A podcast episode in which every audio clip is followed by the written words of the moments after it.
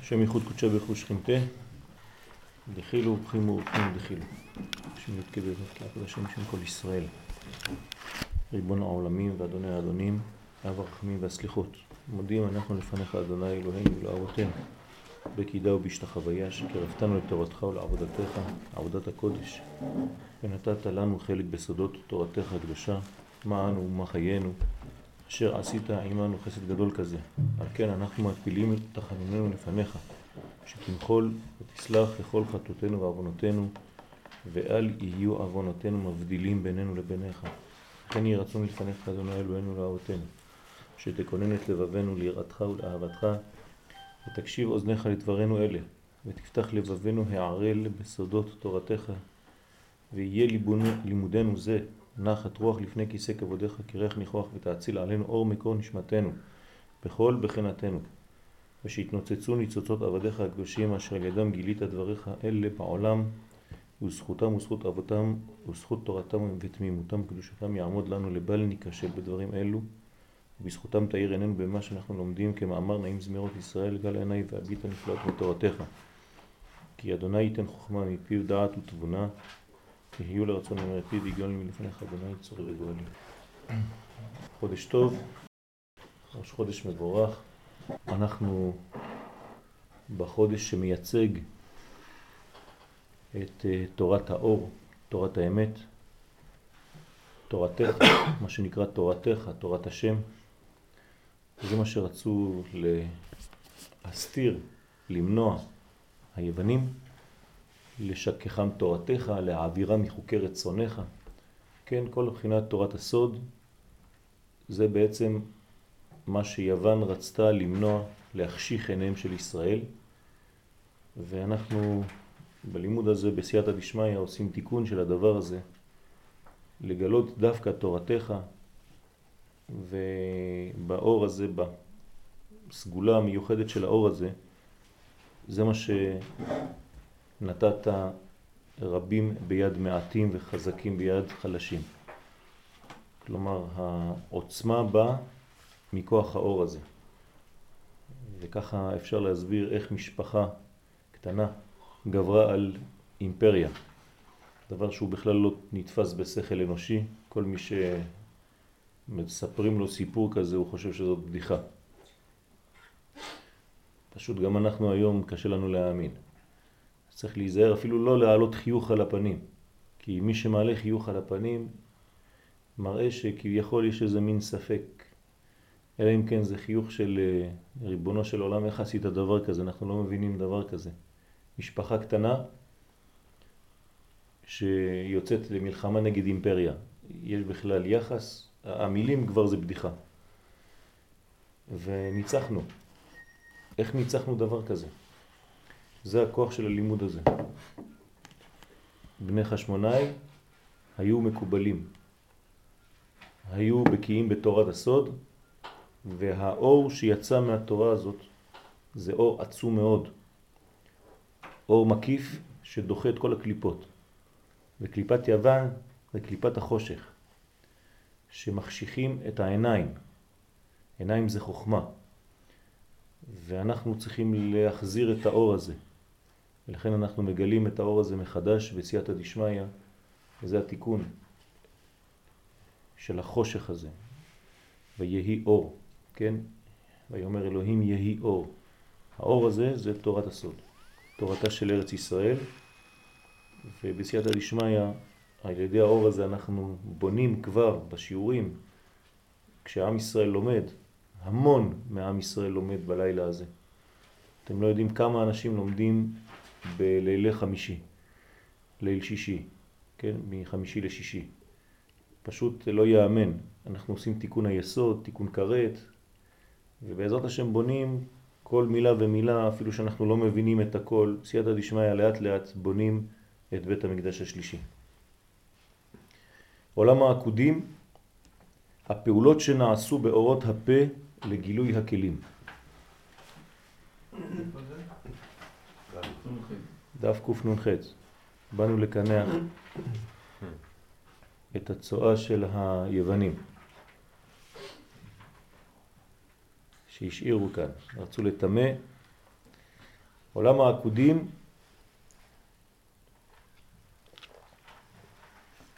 נולד, מתחיל בפה של אדם קדמון.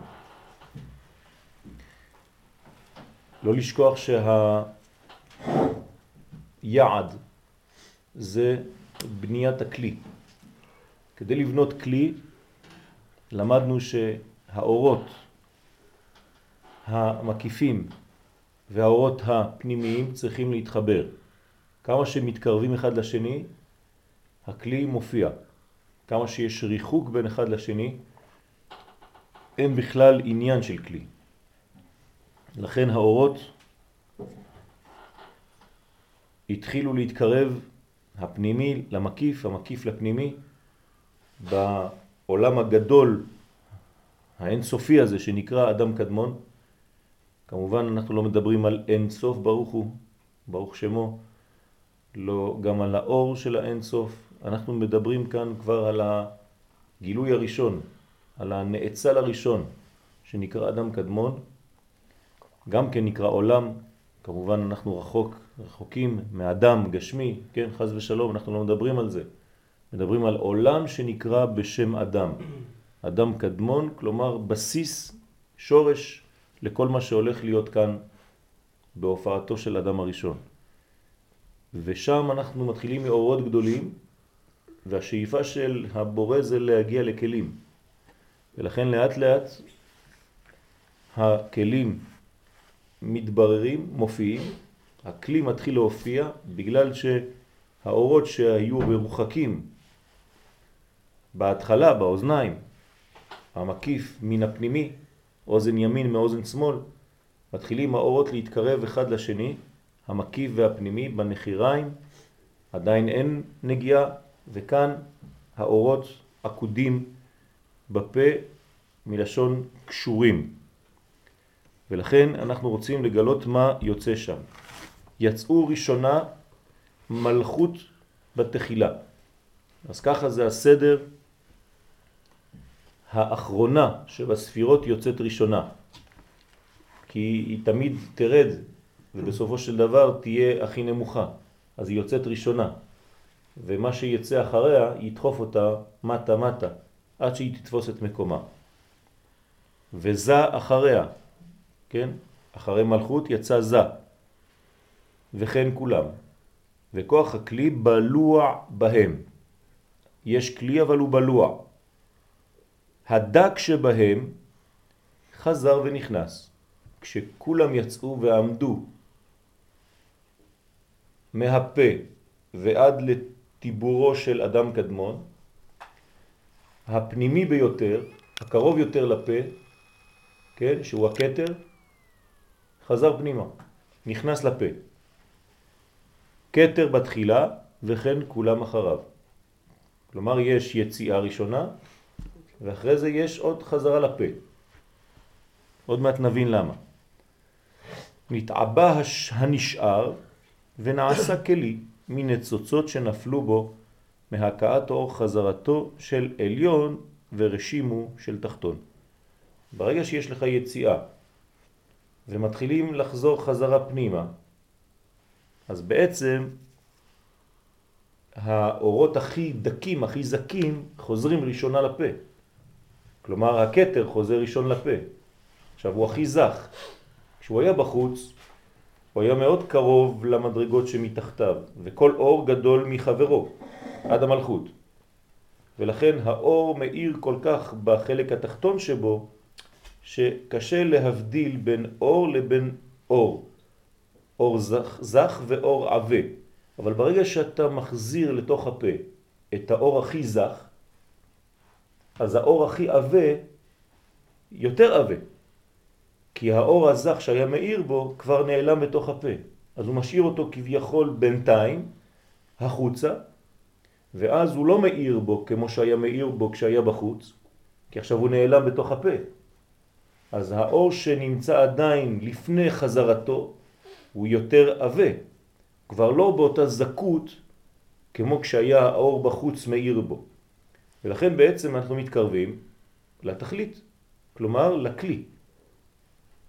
במילים אחרות, הכלי זה גם כן אור, אבל אור שנתאבא, שהפך להיות יותר גס, יותר עבה, בגלל שחלק זך מאותו אור נעלם.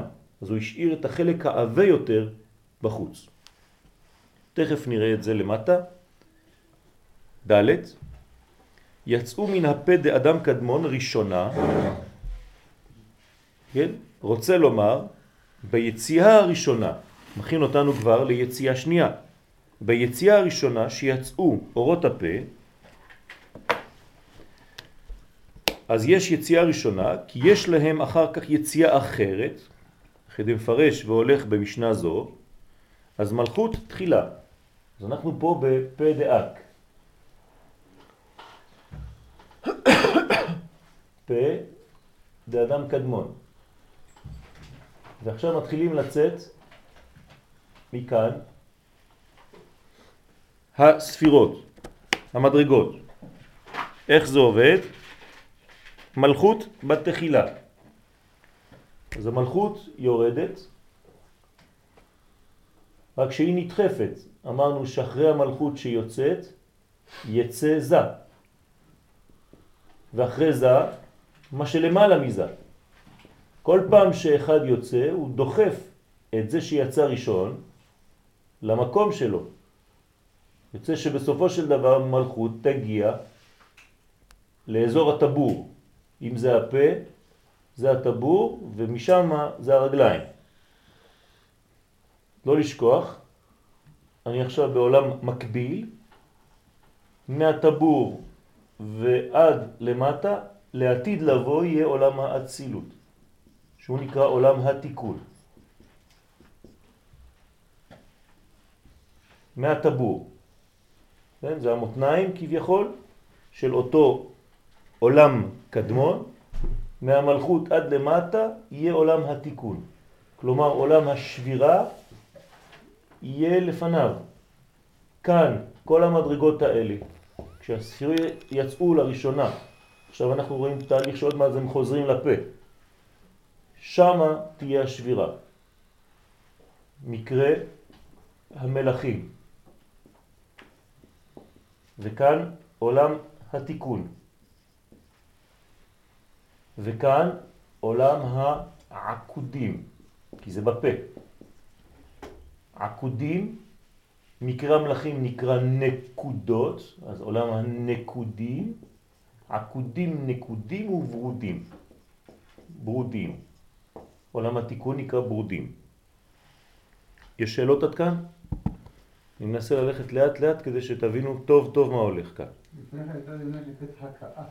כן, עוד מעט, אנחנו נדבר על זה. אור עבה יותר, הוא כאילו חלש יותר? אה, אור עבה יותר, הוא גס יותר, כן? הוא מאיר פחות.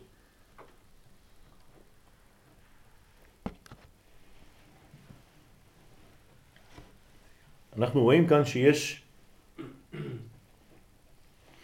ניואנסים. לא הכל שחור או לבן. גם באורות. זה לא אור או חושך. זה לא גלות או גאולה. יש הרבה באמצע. אין שחור ולבן. הכל תהליך. גם בתוך האור יש אור כזה ואור כזה. צריך לדעת להבדיל, וכמה שאתה חכם יותר, אתה יודע לראות מה בין לבין. כן, מי שיש לו בינה, זה מה שהוא עושה בעצם. כן. בינה זה נקבה. הזכר של בינה זה בן. כלומר, יודע להבדיל מה בין לבין. כן? זה הבינה. וכשאתה דק יותר בראש שלך, במוח שלך, כשאומרים לך משהו, אתה רואה שיש גם בתוך מה שאמרו לך, כן, ערכים. זה לא איזה מין חבילה שזרקו. כמו הנשמה, מי שלא יודע, אז הוא אה, אלוהי נשמה שנתת בי. כשאתה למדת שהנשמה בנויה מחמש מדרגות, נפש, רוח, נשמה, חיה, יחידה, שבתוך אותה נשמה, וכל אחת בנויה מחמש, ופתאום מופיעים לך 25 מדרגות, בתוך מדרגה אחת שחשבת שזה רק אור נשמה, אז פתאום אתה מבין שיש מדרגות מדרגות באותה נשמה, כן? למרות נשמת אדם, נפש האדם אחת היא, היא בנויה בתוך האחד הזה בהרבה הרבה הרבה קומות. וזה כל הסוד לדעת בכל דבר, אפילו באורות לראות, כן, עם עיניים, עם משקפיים מיוחדות, את ההבדלים שיש. כמה שאתה חכם יותר, מבין יותר, אז אתה רואה את ההבדלים האלה. כמה שאתה גס יותר, הראייה שלך היא רחוקה והיא כן, מין ראייה כזאת שטוחה יותר, אז אתה, כן, אתה, אתה אומר, מה, מה אתה רואה פה? אני רואה אור. יפה. ושם חושך. זהו? כן. תסתכל יותר טוב. לא רואה כלום, לא יודע מה. אור, מה אתה רוצה? כן. טוב, תרכיב את המשקפיים. טק, מכניסים לו את זה כמו באלה. וואו, מה זה? שמו לי איזה פילטר קטן, פתאום אני רואה אור כזה, אור כזה, אור כזה. אתה רואה טוב? מה אתה רואה יותר טוב, בירוק או באדום? עכשיו, מה אתה רואה יותר טוב? כן, עושה לך כאילו פעמיים אותו דבר, עכשיו יותר טוב, פחות טוב, זה אותו דבר, הוא לא עשה כלום. אה, כן, לא נכון, אל תגיד שטויות. תגיד, תסתכל טוב. כן, ועוד פעם, שמים לך עוד פילטר, פתאום אתה רואה עוד יותר אומר, וואי, פה יש אש, אני רואה להבות. לא ראיתי את זה בהתחלה. וכו' וכו'. ככה האדם צריך להתבונן בחיים שלו על אותו דבר. ככה צריך לפתוח טקסט, ככה צריך לפתוח פסוק של תורה. פותחים לך פסוק, ואלה תולדות יצחק בן אברהם, אברהם הוליד את יצחק. או שאתה קורא את זה ככה, וזהו, יאללה מספיק, הנה הבן שלו, אבא, הבן. רגע, רגע, רגע, תסתכל טוב. הפסוק מתחיל בוו החיבור, שמת לב? זה לא אלה תולדות, ואלה תולדות. למה יש וו? ומה זה תולדות? יצחק בן אברהם. אני יודע, הבנתי, אברהם הוליד את יצחק, מה אתה מוסיף לי פעמיים? לאן אתה חותר? מה אתה רוצה להגיד לי? ולאט לאט אתה בונה, אתה רואה שיש בתוך פסוק כל כך פשוט, שכבר 40-50 שנה אתה קורא אותו. אתה פתאום רואה שיש בו דברים שלא ראית מעל, מעולם. למה השנה הזאת דווקא כן? לפני שנים כבר אני קורא כל הזמן את אותו עניין, אף פעם אני לא מבין. כן, מה כל התענוג שלנו? זה פתאום להבין פסוק שכל החיים שלנו אמרנו בלי להבין, נכון? זה הכי כיף. וואי, כל החיים שלי אני אומר את זה, לא שמתי לב אף פעם. זה הלימוד. אנחנו אומרים הכל, הכל כאן. רק פתאום יש לך נואנסים, שמים לך משקפיים עם ראייה הרבה יותר פנימית, יש לך סקירה יותר חכמה של אותו פסוק, אותו עניין. רק נכנסת לשכבה יותר עמוקה. אז אותו דבר כאן. המלכות יצאה ראשונה. מלכות בתחילה. פירוש שלא יצאו יחד כל עשר ספירות, זה לא איזה חבילה, פרק, יצא החוצה. אלא מלכות בתחילה. כלומר האור הכי עבה, הכי תחתון יוצא ראשון. כלומר הכלי שיהפוך בסופו של דבר להיות ראשון.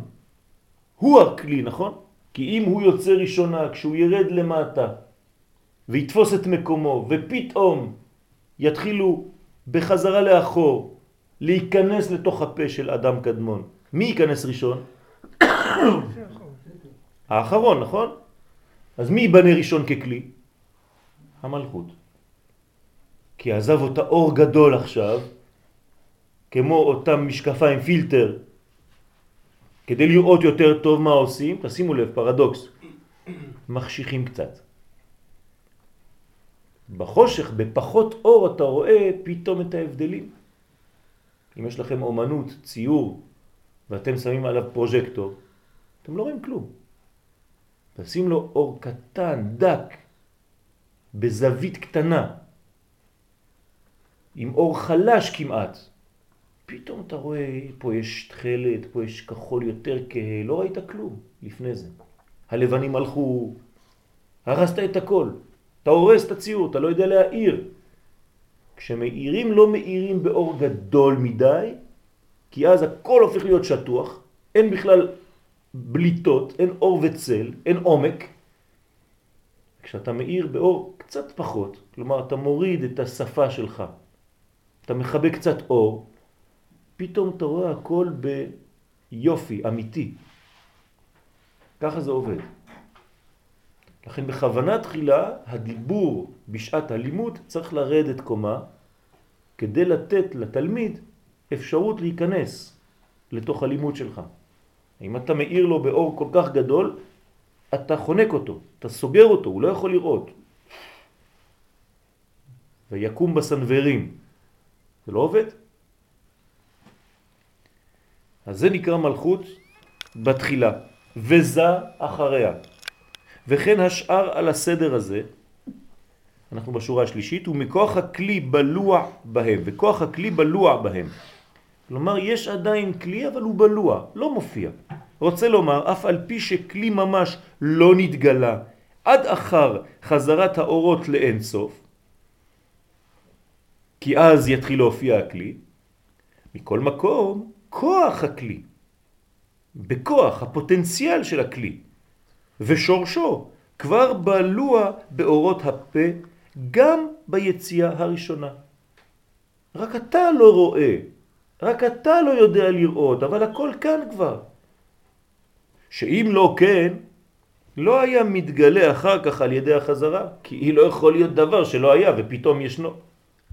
אלא הוא היה, אבל הוא היה בלוע, הוא היה דק מאוד בשבילך, לא ראית את זה. אז זה כבר היה בהתחלה, אתה לא שמת לב. מה, אתה רוצה להגיד לי שהחידוש בפרשת השבוע זה פתאום נולד היום? הוא תמיד היה, נכון? אתה גילית אותו היום. מה אתה חושב שהמדען שעכשיו גילה כוכב שקוראים אותו על שמו, הוא באמת על שמו? הוא המציא אותו? לא, הוא היה כבר. רק פתאום מישהו כאן בעולם הזה המציא איזה עדשה שמגלה את אותו כוכב שעד עכשיו אף אחד לא גילה אותו, אז פתאום הוא מגלה כוכב, קוראים אותו על שמו. הוא לא ברא אותו, הוא היה. רק לא היו לנו עיניים לראות. ברגע שיש לך עין לראות, אתה אומר, תראה, זה דבר שהיה מאז בריאת העולם. רק עכשיו אני קיבלתי.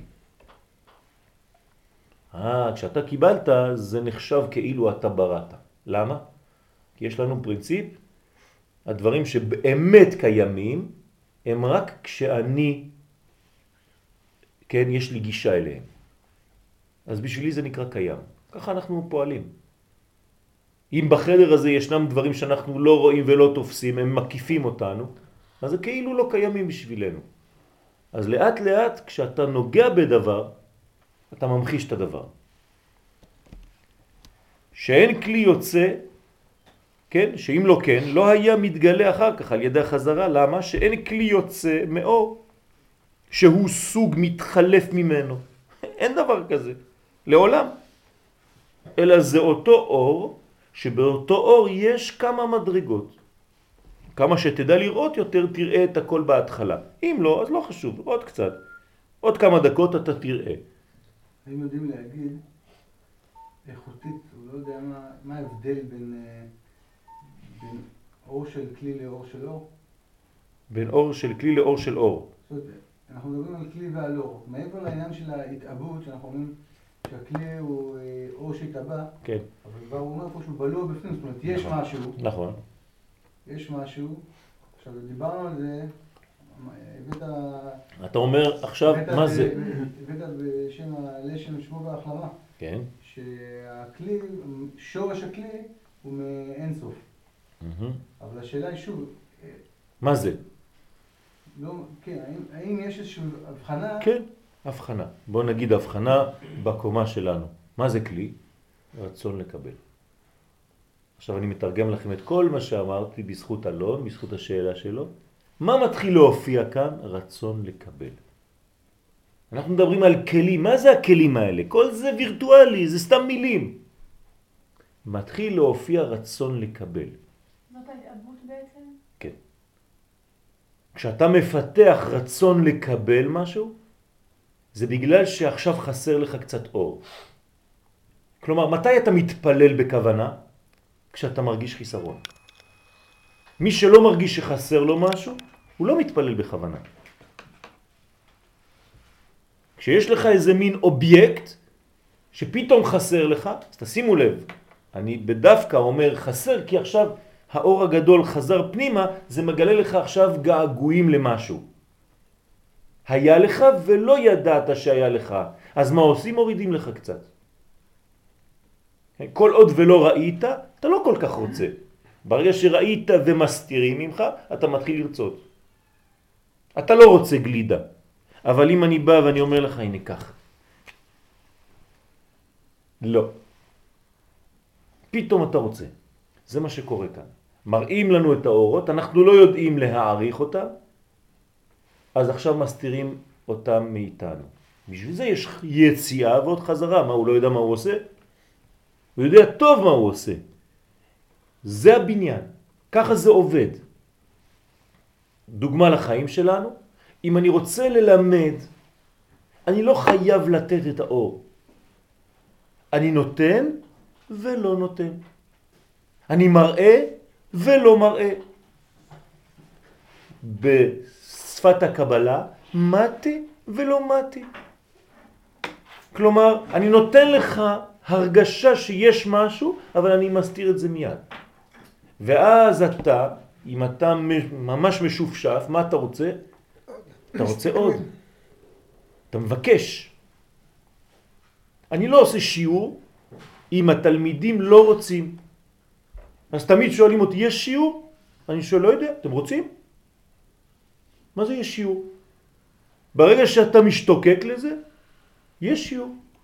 בטח שיש שיעור. אם אתה קצת כזה, יש או אין, כאילו אינפורמציה, אין. ככה זה עובד. ברגע שאתה שואף, שאתה מקבל, אתה מזמין את השיעור. אז השיעור יכול להיות אמיתי וגם מתקבל. ככה זה חינוך ילדים. אתה לא נותן לילד בגלל שאתה רוצה להעביר אור, אלא אתה גורם לו לרצות את האור. זה החינוך האמיתי, בלי אפילו שום אינפורמציה. רק לדאוג שהוא ירצה לקבל יום אחד בחיים. וכמה שהוא בשמחה יקבל, באהבה, בתשוקה, בגעגועים. אבא, תן לי. עכשיו אני נותן. עכשיו זה נכנס. אבל אם אני נותן, אולי הוא לא מקבל.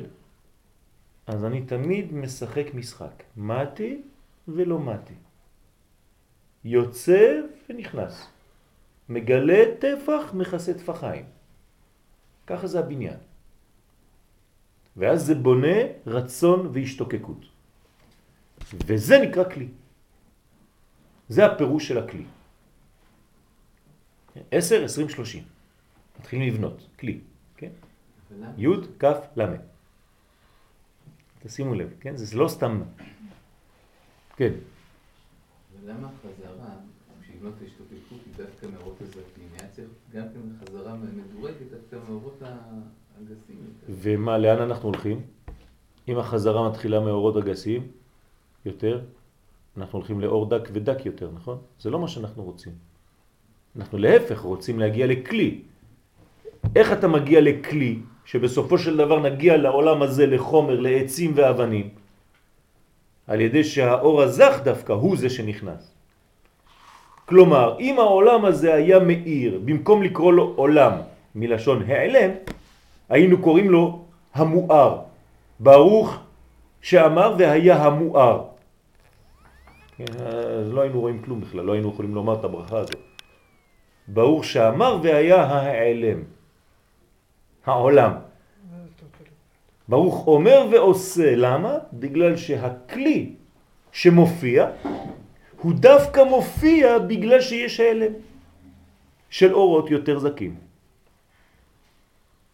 אוקיי? מתי הילד מתחיל לראות את האורות? כשאבא שלו נפטר. לא צריך להגיע למצב כזה. צריך לש... להשתדל לראות את זה לפני. עד 120. מתי מתחילים לראות את הערך של הרב? כשהרב איננו, חז ושלום. לא צריך להגיע לזה. צריך לדאוג לזה לפני. אני זוכר שזה דבר שמניע אותי תמיד. כשאני הולך לרב שלי ואני לומד, אני מתפלל. הקדוש ברוך הוא תשמור על הרב שלי. אני כותב, אני מדפיס, אני מקליט, הכל. ואני מנסה כל הזמן, אני אומר לו, ריבונו של עולם, כשהוא לא יהיה פה, אני אהיה כמו, כמו בן, חז ושלום, שאיבד את אבא שלו. מה, מה אני הולך לעשות? אז שישאר לי כמה שיותר מזה עכשיו, אני, ואני דואג, אני פוחד ממש. אני אומר לכם את ההרגשות שלי, ממש, זה לא איזה מין דמיון, כן? ממש, אמיתי. זה בניין, צריך להיזהר מהדברים האלה. אבל הטבע עושה שככה זה עובד.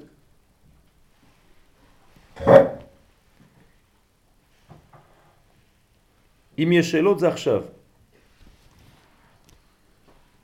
זהו, עבר הזמן. פירוש. והרי נתקרבו זה לזה, כן? זה, יש, יש uh, נקודות כניסה. אם, אם לא נכנסים כבר לעוד קטע של אוטוסטרדה. יש יציאות מדי פעם. אם לא זה עוד 20 קילומטר, תיזהר, תשים דלק כשאתה עדיין בזה, אל תחכה עוד, אחרי זה יש לך עוד 30 קילומטר, אין לך אולי יותר תחנות. והרי נתקרבו זה לזה, כן? לא, זה משהו אחר. וכוח הכלי בלוע בהם, רוצה לומר, אף על פי שכלי ממש לא נתגלה, עד אחר חזרת האורות לאינסוף, מכל מקום, כוח הכלי ושורשו כבר בלוע באורות הפה, גם ביציאה הראשונה. שאם לא כן, לא היה מתגלה אחר כך על ידי החזרה. שאין כלי יוצא מאור שהוא סוג מתחלף ממנו. זה לא דברים שונים. לעולם. אז הדק שבהם רוצה לומר בחינת האורות שביוד ספירות הפה, ולהפוקה מכוח הכלי הבלוע בהם, שנשאר בחוץ ונתעבה יותר, כן, נכון? כדי מפרש בסמוך, חזר ונכנס לפה. כלומר, האורות היותר דקים, הדק שבהם, תיקחו רק את, את, את מה שמודגש, כי זה לפי המשנה שלמעלה, אז הדק שבהם חזר ונכנס. לאן? לפה אדם קדמון, שמשם יצאו, שיצאו משם. אז מי חוזר ראשון? מי שהכי קרוב לפה. כאן, כן, כאן זה נקרא מעציל פה, נכון? הפה זה המעציל. כלומר, מי, מי האציל אותי? הכי קרוב אליי, זה אימא שלי, נכון? משם יצאתי. אותו דבר, האורות הם לא יודעים מה שיש יותר מדי רחוק. הם יודעים, אני יצאתי מהפה, לשם אני חוזר. זה הבניין שלי, זה המעציל שלי, זה נקרא המעציל. הפה שלי זה המעציל.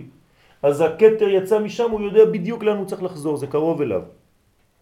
יש לו מדרגה אחת, יצא, הסתכל, כן?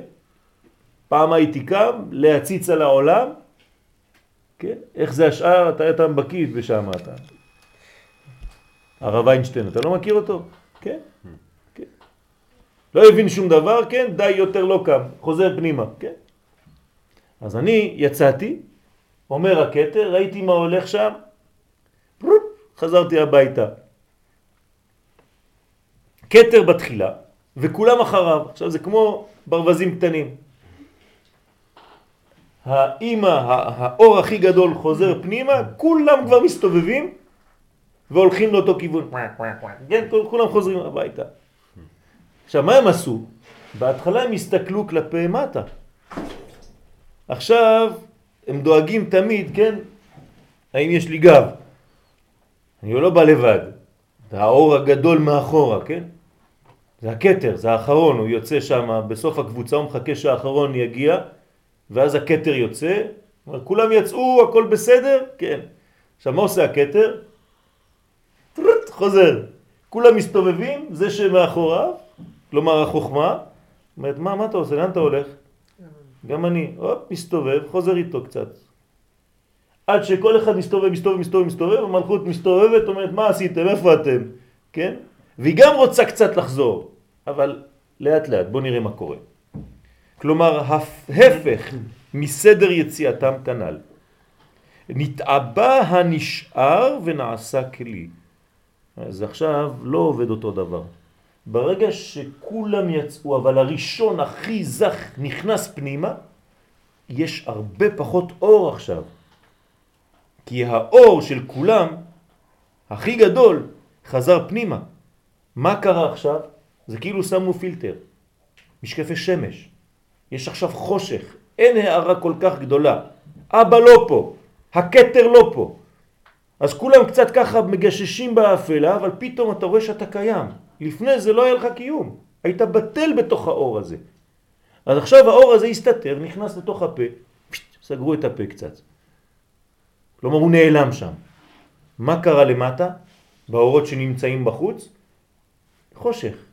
חושך, הרגשה של ישות.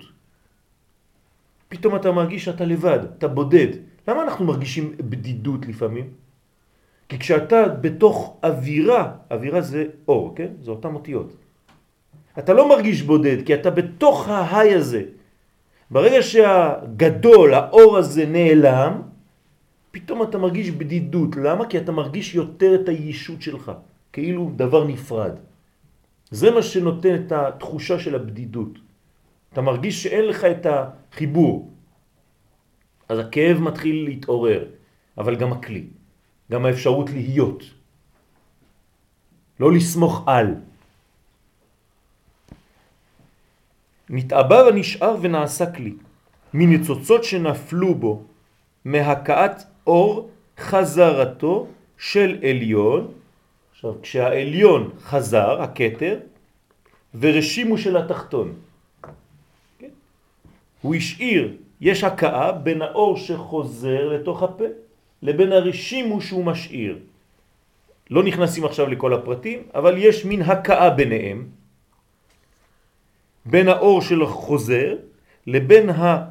כלומר, החזרה של העליון והרשימו של התחתון. כלומר, כל אור משאיר רשימו. כי אם למשל הקטר יצא, הוא השאיר רושם, נכון? אבל כשהוא חוזר, מה קורה? הרושם לא נעלם. האור חוזר פנימה, אבל הרושם שלו נשאר עדיין בחוץ. וככה אצל כל אחד. זאת אומרת שהוא לא יצא חינם ונכנס. היציאה שלו עשתה משהו, למרות שהוא חוזר פנימה. הוא הופיע ונכנס. ההופעה הזאת לא הייתה חינם, היא תשאיר משהו, המשהו הזה קוראים לו רשימו. ויש הכאה עכשיו בין האור שחוזר פנימה לבין הרשימו שנשאר. עכשיו תשימו לב, רק להמחיש. כשהקטר יצא אחרון ונכנס ראשון, הוא השאיר רשימו. כשהחוכמה אחריו תיכנס פנימה, היא צריכה לעבור דרך הרשימו של מי? של הקטר. אז היא פתאום נכנסת, החוכמה, לאיזה מין חלל כזה שהיא מרגישה שהיה פה אור הרבה יותר גדול ממנה שקראו לו קטר, והיא מרגישה, היא נכנסת לחדר, כן, זה קצת מה שעושה לנו היום כשאנחנו הולכים למשל במנהרות של יד הכותל. אומרים לך פה בחדר הזה, כן, היה רבי עקיבא, דרך על האבן הזאת, פעם בבית המקדש. אז אתה אומר, וואי, איזה רשים הוא השאיר פה, אתה, וואי, פה דרכו אבותינו? אני מרגיש איזה מין הרגשה פה שמישהו היה כאן, אתה פתאום מרגיש שייכות לאיזה אור גדול מאוד. השאיר רשימו, כן? תיאבון. תיאבון, וגם למדת מתורתו, אתה יודע מי זה וכו' וכו'. אני תמיד דואג להמחיש לכם את הדברים כדי שזה לא יהיה סתם טכניקה. בסדר? רק שנייה. כן. זה, שהאור הגדול נכנס ומשאיר אותך כאילו עם אנשים, יש לזה המון יתרונות, כאילו, בסך הכל, קודם כל, אתה יכול למצוא לך אצלך תיאבון כמו שאמרת, אבל אתה גם יכול למצוא את עצמך. יפה. אתה פתאום נמצא. אתה מרגיש את האישות. לכן אתה מתחיל לבנות גם כן רצון. זה הכלי. אתה פתאום משתוקק למשהו, אתה הופך להיות כלי. נכון, נכון. אז, אז ההתאבקות נהנית מההכאה הזו? ההתאבות, מה? מה, מה קורה, יש את התהליך הזה של ההכרה. כן. האור, כמו שדוגמה שאמרת, האור של החוכמה נפגש עם הרשימו של הכתר. לא. להפך. כן, האור. האור כן. החוזר של החוכמה נפגש עם הרשימו של השיר הכתר. יפה, בדיוק. אז אני אומר. מה קורה שם? מה... קורה, קורה, קורה שיש כלי יותר. זהו. קורה שיש יותר כלי, שמתחיל להיות כלי יותר. וזה בונה מדרגה שאנחנו רוצים להגיע אליה. תכף נתקדם. ואנחנו נבין קצת יותר, אין בעזרת השם. למה אני שואל, פעם שמעתי, לא, גם אז לא הבנתי, שמעתי ש, שמקום, המילה מקום זה הכאה של י' כו' וי' כו' בכל קומה. זה י' כן. כפול י' וק כפול ק, נכון. טוב, זה בגמטריה מקום, אבל מה זה אומר? זה מתאים לתיאור אבל מה זה, זה אומר? כאילו. זה אומר ש... מה, מה זה מקום? מה זה מקום? פשוט, מה זה מקום? שטח, נכון? המקום זה נקרא שטח. בלי להיכנס לעולמות. מקום. עולם, שנה, נפש. כן? כלומר עולם. מה זה עולם? מה זה מקום? איך אתה מרגיש מקום? מצע לפעולה, משהו שאפשר לפעול עליו. יפה. אתה מרגיש עכשיו כלי שהאור קצת נעלם בו, כי אם לא, לא היית רואה את המקום בכלל. אם אני מאיר באור חזק מאוד על, החדר הזה, אתה לא תראה בכלל את החדר. אז אני מכניס את האור פנימה, מבליע את האור, פתאום יש לך מקום. ברגע שיש לך מקום, יש לך גם אפשרות לפעול. לכל דבר יש מקום. ברגע שיש לך מקום, אתה מתחיל לפעול. לכל אדם יש מקום בעולם הזה. אם לא היית מרגיש שאתה קיים, מקום מלשון קיום, הוא מקומו של עולם, ואין העולם מקומו, נותנת לך אפשרות להיות, להתקיים. אז זה הבניין שמופיע מכל הבניין הזה מהרשימו שנשאר, מהתחתון והאור של העליון. רגע, למה האור החוזר? הוא מדגיש את האור החוזר של החוכמה שנפגש עם הרשימו. למה רק כשהוא חוזר הוא נפגש איתו? בגלל שכשהוא יצא, אה, יצאה המלכות ראשונה, נכון? כשהמלכות יצאה ראשונה ואחריה בא זה, אז זה כשהוא עובר דרך המלכות שכבר יצאה ועברה במקום הזה, זה לא עושה לו הרבה, כי היא, היא קטנה ממנו. אבל בחזרה אתה נפגש עם מקומות יותר גדולים ממך. אז ביציאה הראשונה אתה לא רואה את זה, אבל כשאתה חוזר, כל אחד נכנס לחדר שהיה אור גדול ממנו שם. אתם מבינים מה הולך כאן? מה? הכתר הוא, הוא בוא נגיד הכי מפסיד, זה מה שאתה אומר? כן, אבל הוא חזר למעציל. בסדר? הוא לא מפסיד כל כך, הוא בתוך הוא חזר למעציל שלו. בפנימיות של הספירות הגבוהות בעצם נפגשות עם הספירות הגבוהות שם. הפנימיות של הפנימיות של החוכמה, כל ספירה, לא רק הגבוהות, כל ספירה. כי ברגע שהכתר חוזר, אז בוא נגיד שזה מושך כל הזמן. אז גם כאן יישאר איזה מקום ריק. גם המלכות כביכול תפגוש מקום יותר גבוה. לשם. לא חשוב. בשבילה רק מדרגה אחת קודם זה אור גדול. היא לא צריכה ללכת יותר מדי עמוק. אם אני תואם רק את הטעם של הרב שלי, לא של הרב שלו, מספיק לי. כן? הלוואי עליי. רק האור של הרב שלי, אני לא רוצה של הרב של הרב. אין לי בכלל רעיון ללכת לרב של הרב. זה לא מעניין אותי בכלל. רק לרב מספיק לי. אני לא חושב על זה. רק, רק המלכות הופך להיות כלי? עוד מעט, לא. בוא נראה. לאט לאט. כן, זאת שאלה טובה, אבל זה, זה הבניין. בינתיים זה מה שילך להיות, כן. כל הבניין הזה, כל הבניין הזה הוא תמיד בעלייה, נכון? כי כל- כל פעם המלכות משיגה את הדרגה הגבוהה שלה, ואז זה עולה. כן. נו. בסוף כולם מגיעים למעטים. לא, עוד מעט. אנחנו רק ב, במשנה. לא קובעים הלכה מהמשנה וגם לא מהגמרא. כן? אז אני, אני עונה. לא קובעים הלכה ממשנה וגם לא מדף גמרא של דף היומי. צריך ללכת לראות מה אומרים בהלכה בסופו של דבר. אז צריך להיזהר מאוד לא לקבוע הלכות באמצע תהליך. אז השאלה במקום, אבל התשובה גם כן, במקום. אה, ה... רק שנייה, אלון רצה לשאול. לא, רק העניין של המ- של המלכות, בהמשך לשאלה של מיכאל, היא היחידה שבעצם היא לא מקבלת, האורות של העולים, אז היה קורה בה משהו, שבכולם יפ, קורה משהו. יפה, לכן אמרתי שאצלה ראשון יופיע משהו. האם זה היחידי? זאת השאלה שלו? כן. נראה. אבל היא ראשונה קורה בה משהו חדש, בוא נגיד. יותר מתחדש, שמופיע ממש בת- בת- בתוצאה. כן, אתם שולחים פתקים, אני אוהב אותך, אה? כמו אצל ה... השאלה אם יש הכאה. עם איזה לב קטן, משהו. כן, איך, איך היה עושה המורה אז? היה קם, הולך, לוקח את הנייר. קורא.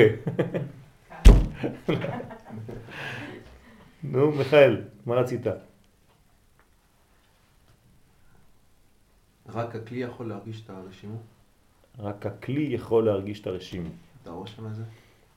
אה, כאילו, כי אני מנסה לדעת את ההבדל בין הרשימו לכלי בסופו של דבר. אז בוא נגיד ככה, אני אעזור לך קצת, אבל לא להיכנס יותר מדי לפרטים. הרשימו זה השורש של הכלי. בסדר? כי זה, מה זה רשימו? ריק. רק רישום. תסתכל, אם אני כותב משהו על הנייר הזה, ואני מוחק, מה נשאר? החריטה. ידעו שיום אחד עבר פה מישהו. הוא לא פה עכשיו, אבל זה עדיין יש כוח. בסדר? אבל גם לרשימו יש את השורש שלו. נכון, נכון. נו, מה? הרוב. נו. בגלל זה, הוא, בגלל זה הוא הופך להיות כלי. אם לא, הוא לא היה כלי. אם אין לו געגועים למישהו גדול, אז הוא אף פעם לא יהיה כלי.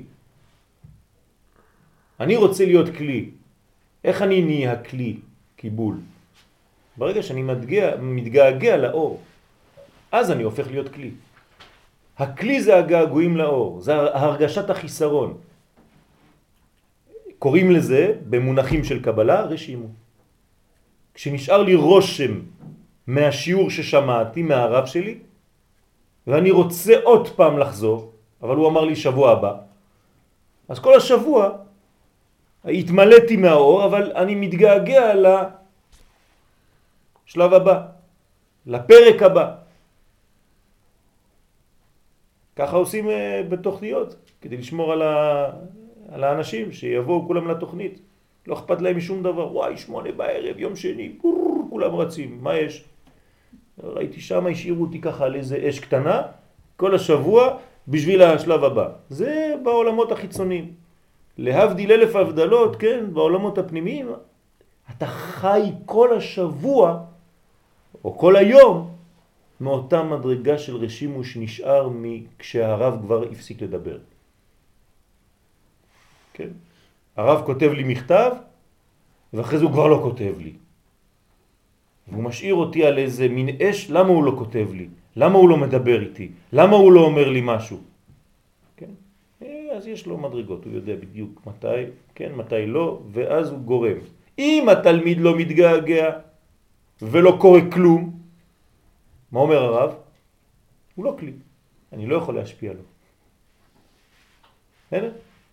אז הרב מסתכל ורואה מי הוא התלמיד שאליו הוא יכול להיכנס. איך? על ידי שהתלמיד זז, יש תזוזות בתלמיד, וזה יכול לראות הרב. אם אין געגועים של התלמיד לדבר, אז הרב יתרחק, הוא, לא, הוא יתרחק עוד יותר. ואם אין כלום, עוד יותר, עד שיהיה. ואם אין, זאת אומרת שזהו, זה הלך למקום אחר. עוד, עוד משהו. הרצון הזה הוא הוא נשמע מאוד אגואיסטי. כאילו, נכון, הרצון זה אגואיסטי. ו... ואם אין רצון, הרצון הוא כמו, הוא נותן לי רושם כמו של עצמאות, כן. ו... וזה הפרדוקס שזה לא נכון, אין עצמאות. כי אם נכון. לא היה רצ... לא היה משפיעים עליי לקבל את הרצ... שאני ארצה משהו, אז לא הייתי קיים בכלל. נכון. אז יש בזה שני דברים. מצד אחד זה אגואיסטי, כמו שאתה אומר, מצד שני ילמדו אותך שזה לא יהיה אגואיסטי. אז מה יעשו ממך? אני רוצה לקבל. נכון, תשמור על זה טוב טוב טוב. אבל אני אלמד אותך שהרצון שלך לקבל יהיה כדי להשפיע. זהו. אז אני תמיד רוצה, אבל זה כבר לא אגואיסטי. כי הרצון שלי לקבל הוא לא רק בשבילי, הוא בשביל הלאה. אז תיקנתי את הרצון לקבל שלי, תיקנתי את הכלי שלי. דוגמה, אני הולך לשיעור ואני לומד, אני מקבל שיעור, הפכתי להיות כלי של האור של הרב. שתי אפשרויות, או שזה נגמר כאן, ואני חוזר הביתה ואני שמח, אני אומר, העניק לי, יעניק לי, כן. או שאתה בא לשיעור ואתה רושם כל מילה ומילה, כי למה? כי אתה אומר בראש שלך, יום אחד אני רוצה לומר את זה. הגישה שלך היא שונה לחלוטין. ודרך אגב, אתה תקבל הרבה יותר מאחד שבא רק לקבל, ולא ילך לומר את זה הלאה. ככלל הידוע, שמתי אני באמת יודע משהו? כשאני בעצמי מלמד אותו. אז באמת הוא נתפס בך. האם אתה לא מסוגל לומר אתה בעצמך את הדבר, עוד לא הפנמת אותו בכלל. וכשאומרים לך נו תספר מה היה בשיעור, ואתה מתחיל לגמגם, אז לא תפסת את השיעור. תדע לך, לא תפסת את השיעור. אפילו שאתה חושב שתפסת. מה הסימן שלא תפסת? אתה לא מסוגל לשחזר. זה, זה, זה טסט. אם אתה לא מסוגל לומר במילים ברורות ופשוטות, בלי להוסיף ובלי כל מיני מילים תוספות, לא תפסת. אתה חושב שתפסת. אז אולי זה היה זיווג ראשון. אין האישה מתעברת מביאה ראשונה. בסדר. אז תבוא עוד פעם ותשאל, עד שתוכל לומר אתה בעצמך את הדברים ששמעת מפי הרב. קשה, לא תופסים מיד. ועוד יותר קושי, כשאתה לומד בלי לראות את הרב, אתה תופס עוד פחות. כלומר, אם אני לומד מדיסק או מאינטרנט, זה לא אותו דבר כלומד פנים בפנים מהמקור. כי למה? כי שמה, תשימו לב, כשלהבין משהו אתה צריך עשר פעמים לשמוע את אותו דיסק, וכל פעם אתה שומע עוד משהו אחר, עוד משהו אחר, עוד משהו אחר. לא כי אתה לא שם. כל, כל פעם, ויש תופעות כאלה, באותם מקומות תמיד אתה פורש, בראש שלך. זאת אומרת, ריבונו של עולם, כל הזמן אני רוצה להגיע רק לנקודה הזאת, ותמיד בנקודה הזאת יש לי עוד טלפון, או משהו, ועוד זה, ואו שיצאתי. ועוד פעם אתה חוזר. פנוי, פה אתה מגיע יפה. יפה. וזה ההבדל, כן? לפעמים אומרים, כן, שמעתי את השיעור. לא נכון, זה לא אותו דבר. זה לא אותו דבר כשאתה נמצא והיו עיניך רואות את מורך. זה לא אותו דבר כמו לשמוע בצורה אחרת. זה פנים ושם זה אחוריים. אתה גם מפספס כן. אבל בחי. בוודאי, תמיד מפספסים. זאת אומרת, אני יכול לשמוע מחר בבוקר את הדיסק הזה ולהגיד, "וואי, המשפט נכון, הזה לא... נכון, נכון, אבל שלא פחות, היה. אבל פחות. כי אתה לא היה. לא רק היית, בהבנה, לא לא פה זה עובר את ההבנה, זה החוויה. החיים יותר חזקים מההבנה שלך. כלומר, יותר ממה לומדים, לא ממה שהרב לימד אותי, אלא רק מזה שראיתי אותו. לכן זה, זה ההרגשה שלפעמים אתה, יש לך מלא שאלות ואתה רוצה להגיע לאיזה רב גדול, כשאתה מגיע אליו אין לך יותר שאלות. זהו, ראיתי אותך. לראות פניך ולמות. מספיק. לא היו לך שאלות? לא יודע.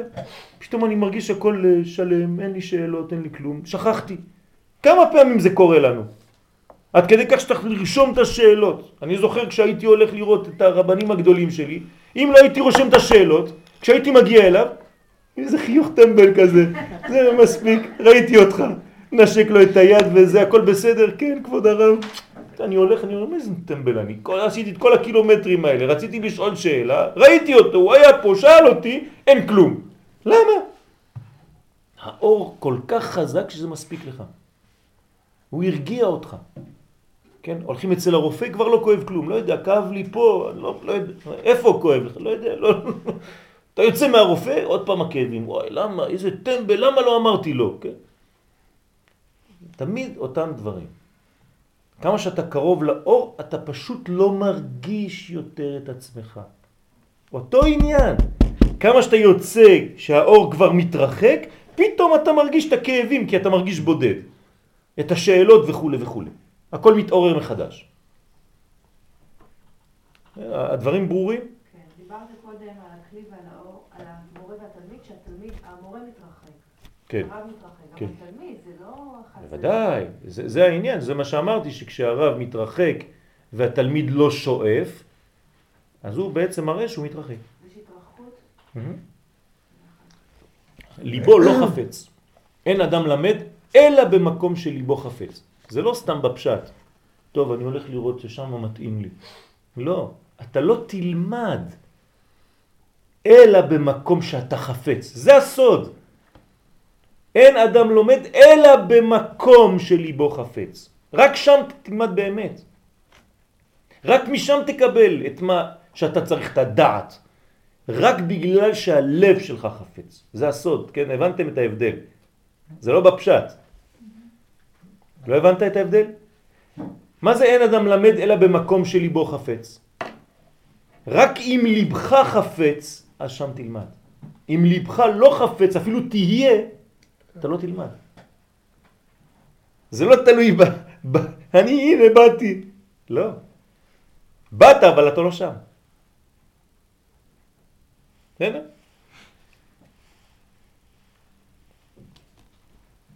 והנה, עד שלא נתהוו הניצוצות לא נשלם מלאכת, לא נשלם מלאכת הכלי. כלומר, גם בניית הכלי, הופעת הכלי לוקחת זמן. זה התהוות, זה השלמה, זה להיות כולו כדי להיות קלה. ויחולו, יש מין כוליות. כל עוד וזה לא הכל, אין עוד כלי. אף על פי שכבר היה כוח הכלי, הפוטנציאל, כלול מתחילה באורות של העקודים. הרי אמרנו שברגע שיש עקודים, אור מקי ואור פנימי, יש כבר כלי. אז למה לא ראית את הכלי כבר שמה בתוך הפה? כי זה כל כך קשור אחד בשני שאתה עדיין לא מבדיל. אז צריך להבדיל כדי לראות. איך אני מכיר באור? מתוך החושך. כן? לת נהורה אלא מגו חשוכה. מתי אני מכיר בערך השבת? במוצאי שבת. תראו איזה פרדוקס. כששבת יוצאת פתאום אתה מרגיש את החיסרון. בשבוע אתה מתגעגע לשבת. צריך להתחיל בחושך, לגלות את האור, ואז האור נעלם כדי שתתגעגע אליו. אז אתה מגיע לאור יותר גדול. ויהי ערב ויהי בוקר. כן, ויהי ערב ויהי בוקר. אז בעולם שלנו ככה זה עובד. חוץ ממקום אחד. איפה? במקדש. שם זה מהאור אל החושך. כל השאר זה מהחושך אל האור. איך אנחנו רואים שזה בבית המקדש זה מהאור לחושך? כתוב, יום ולילה. כן, הקורבנות זה עד חצות, מהיום לכיוון הלילה. על כל השאר, כשיצאת מבית המקדש, זה ויהי ערב ויהי בוקר יום אחד. כלומר, משם זה מן האור אל הכלי, וכל השאר זה מן הכלי אל האור. אז באמת, צורות החלונות בבית המקדש היו, כן, ממחישים את הדבר הזה. שזה היה צר מבפנים ורחב מבחוץ. אור שמתפשט. קרן. שאלות? וגם כבר נתעבה מציאותו בסילוק החלק המובחר שבאורות. כלומר האור הכי מובחר, הכי חזק, הכי גדול, הכי טוב, הכי זך. זה יתעלם, זה יסתלק, שנסתלק ממנו. ברגע שזה יסתלק, הוא נותן לך חובה לטפל עכשיו, אתה, בעניינים. ברגע הראשון זה פניקה גדולה, נכון? פניקה גדולה. דמיינו לעצמכם תינוק, שעברנו כולנו את הטראומה הזאת, שיצאנו מהבטן, הבטן היה אורות גדולים. הוציאו אותנו בכמה דקות, ניתקו אותנו, חתכו אותנו במספריים, בסכין, ונתנו לנו להיות לבד. וואי וואי, איזה טראומה זה לתינוק. כל החיים שלו, כן, הוא אצל פסיכולוגים מאותו רגע. כן, איך, איך הרופא תפס את המספריים ואיך הוא החזיק לך את הראש כשיצאת, או לא. ואז אחד יפחד מריק והוא לא יודע למה, בגלל שהרופא פשוט לא החזיק לו את הראש כשהוא יצא. והשני יפחד מחושך בגלל שהלידה הייתה קצת קשה והמעבר היה יותר מדי ארוך. אז הוא היה בתוך הצינור הזה, תת מודע, כן? והוא לא יודע איך לצאת משם. והוא רואה את האור בקצה המנהרה, אבל הוא עדיין לא רואה. אז הוא בטראומה כזאת, בדיכאונות. כל זה בא מאותו מעמד. אבל, צד שני, הצד האופטימי, נתנו לך להיות לבד. עכשיו אתה יכול לגדול. אבל השלב של המעבר הוא קשה מאוד. קשה מאוד. יש פחד, יש פניקה. מהרק הזה, מה, מה... זהו, אני לבד, ניתקו אותי, מהאור. אני עכשיו לבד, עוטפים אותי באיזה מין סמיכה כדי להמחיש לי קצת זיכרון ממה שהיה לפני, אבל זה לא אותו דבר. הסמיכה ששמים אותך בפנים והבטן של האימא זה לא אותו דבר. אתם יודעים איזה זיכרונות נשארים לנו חקוקים בפנים? כן, המחשה. כן, מצד שני זה גורם לך לרצות אה, לשאוף לאנשהו. נכון, נכון. נכון. אז רוצים לחזור לבטן.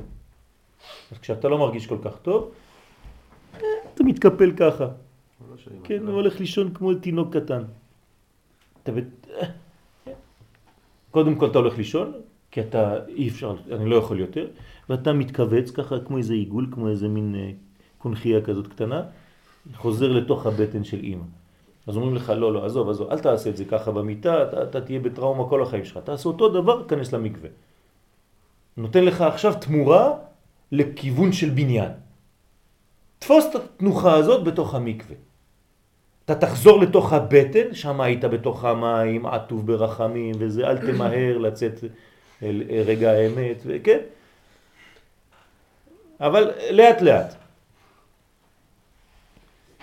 עם כל זה, לא נגמרה מלאכתו אלא בכוח הניצוצות שנפלו לתוכו. כלומר, המלאכה של הכלי נגמרת רק מכוח הניצוצות שנפלו בפנים. שזה עוזר בעצם להשתלמות הכלי.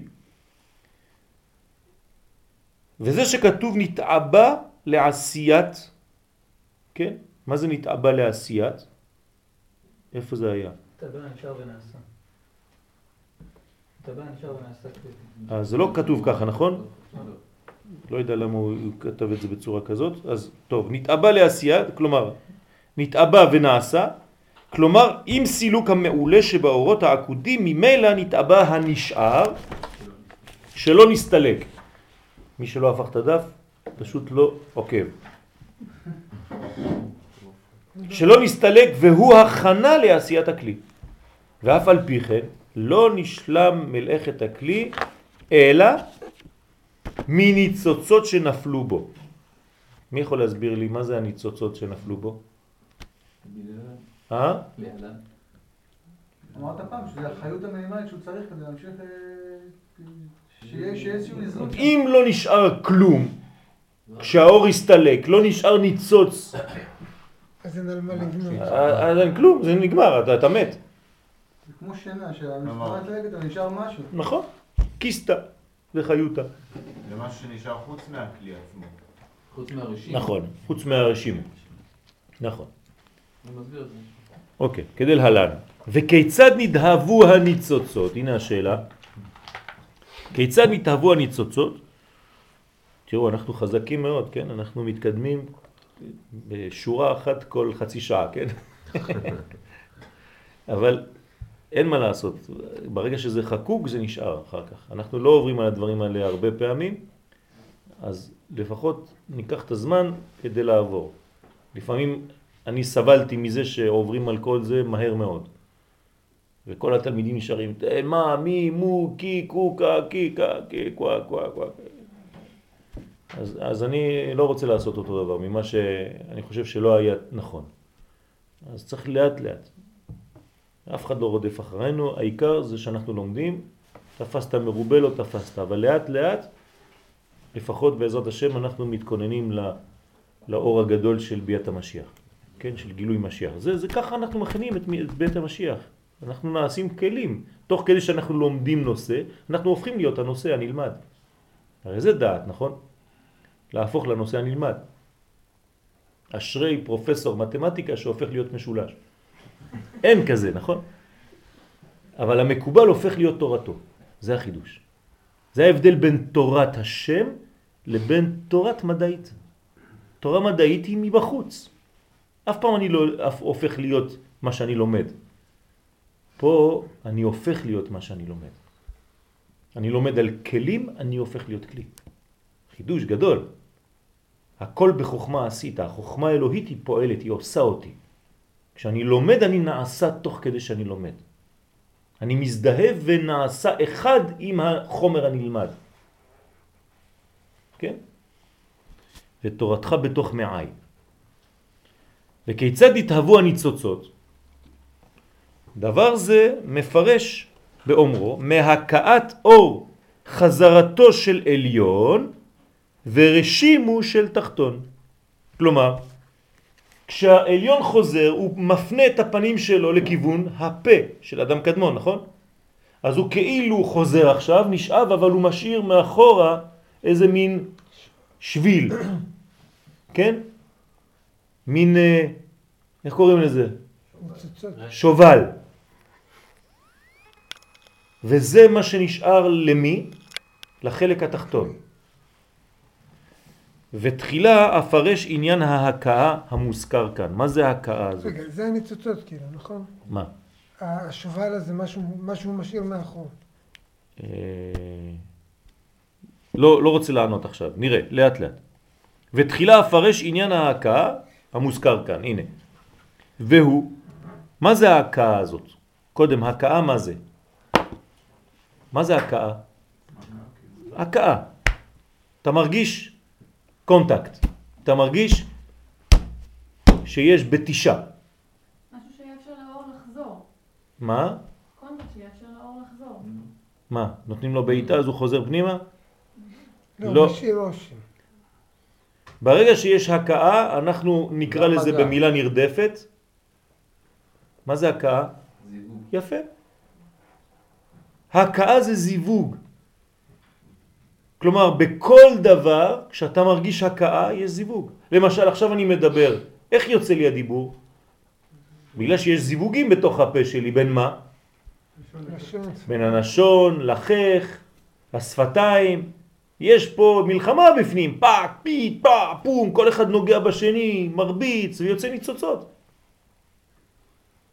האם... אין כלום, אתם לא שומעים כלום. אבל זה הבל, גם יש משהו. משהו אחר, משהו אחר. זה אות קלה, ה. אבל יש צריך בניין. בראשית, אם לא, לא היה. אם לא הייתה הקהל, לא היה בכלל עולם. אז הבית היא האות הכי מודגשת.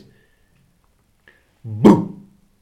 למה יש לך פה ממש, וגם בחוץ, זה השפתיים, אין יותר, אין יותר בחוץ. ב. ראשית. לא היה ראשית, לא היה כלום. אז האות הכי מודגשת, כמו הצבע, כשאתם אומרים צבע, מה זה? אם אני אומר לכם צבע, תגידו לי צבע, מהר. אדום, זהו. זה הצבע. זה הצבע. לפני זה זה עדיין לא צבעים. אדום זה צבע. זהו. גם שחור זה אדום של הקה, שהתייבש. זה יכול לעזור לך בדפוס שם.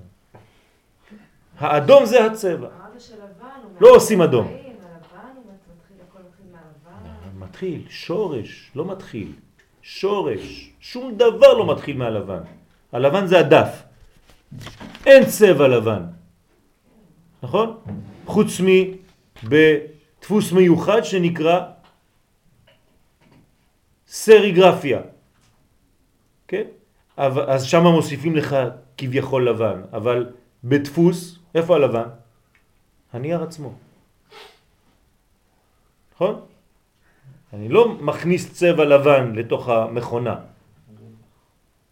זה רק הרווח. הוא עושה לי את כל העניין הזה. אז אני שם 20% כזה, 30% כזה, והרווח ביניהם עושה לי את הלבן.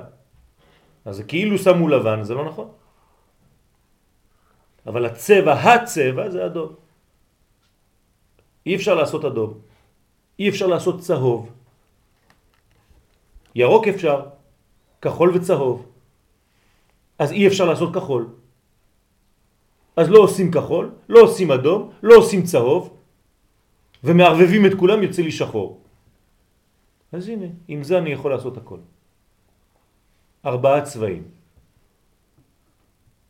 אדום, שחור, זה אותו דבר, רק צריך להדגיש אותו, כחול, כן, וצהוב. מזה אתה בונה את הכל. ארבעה צבעים שבונים לך מה שאתה רוצה, כי תלוי כמה אתה שם מכל אחד, כן?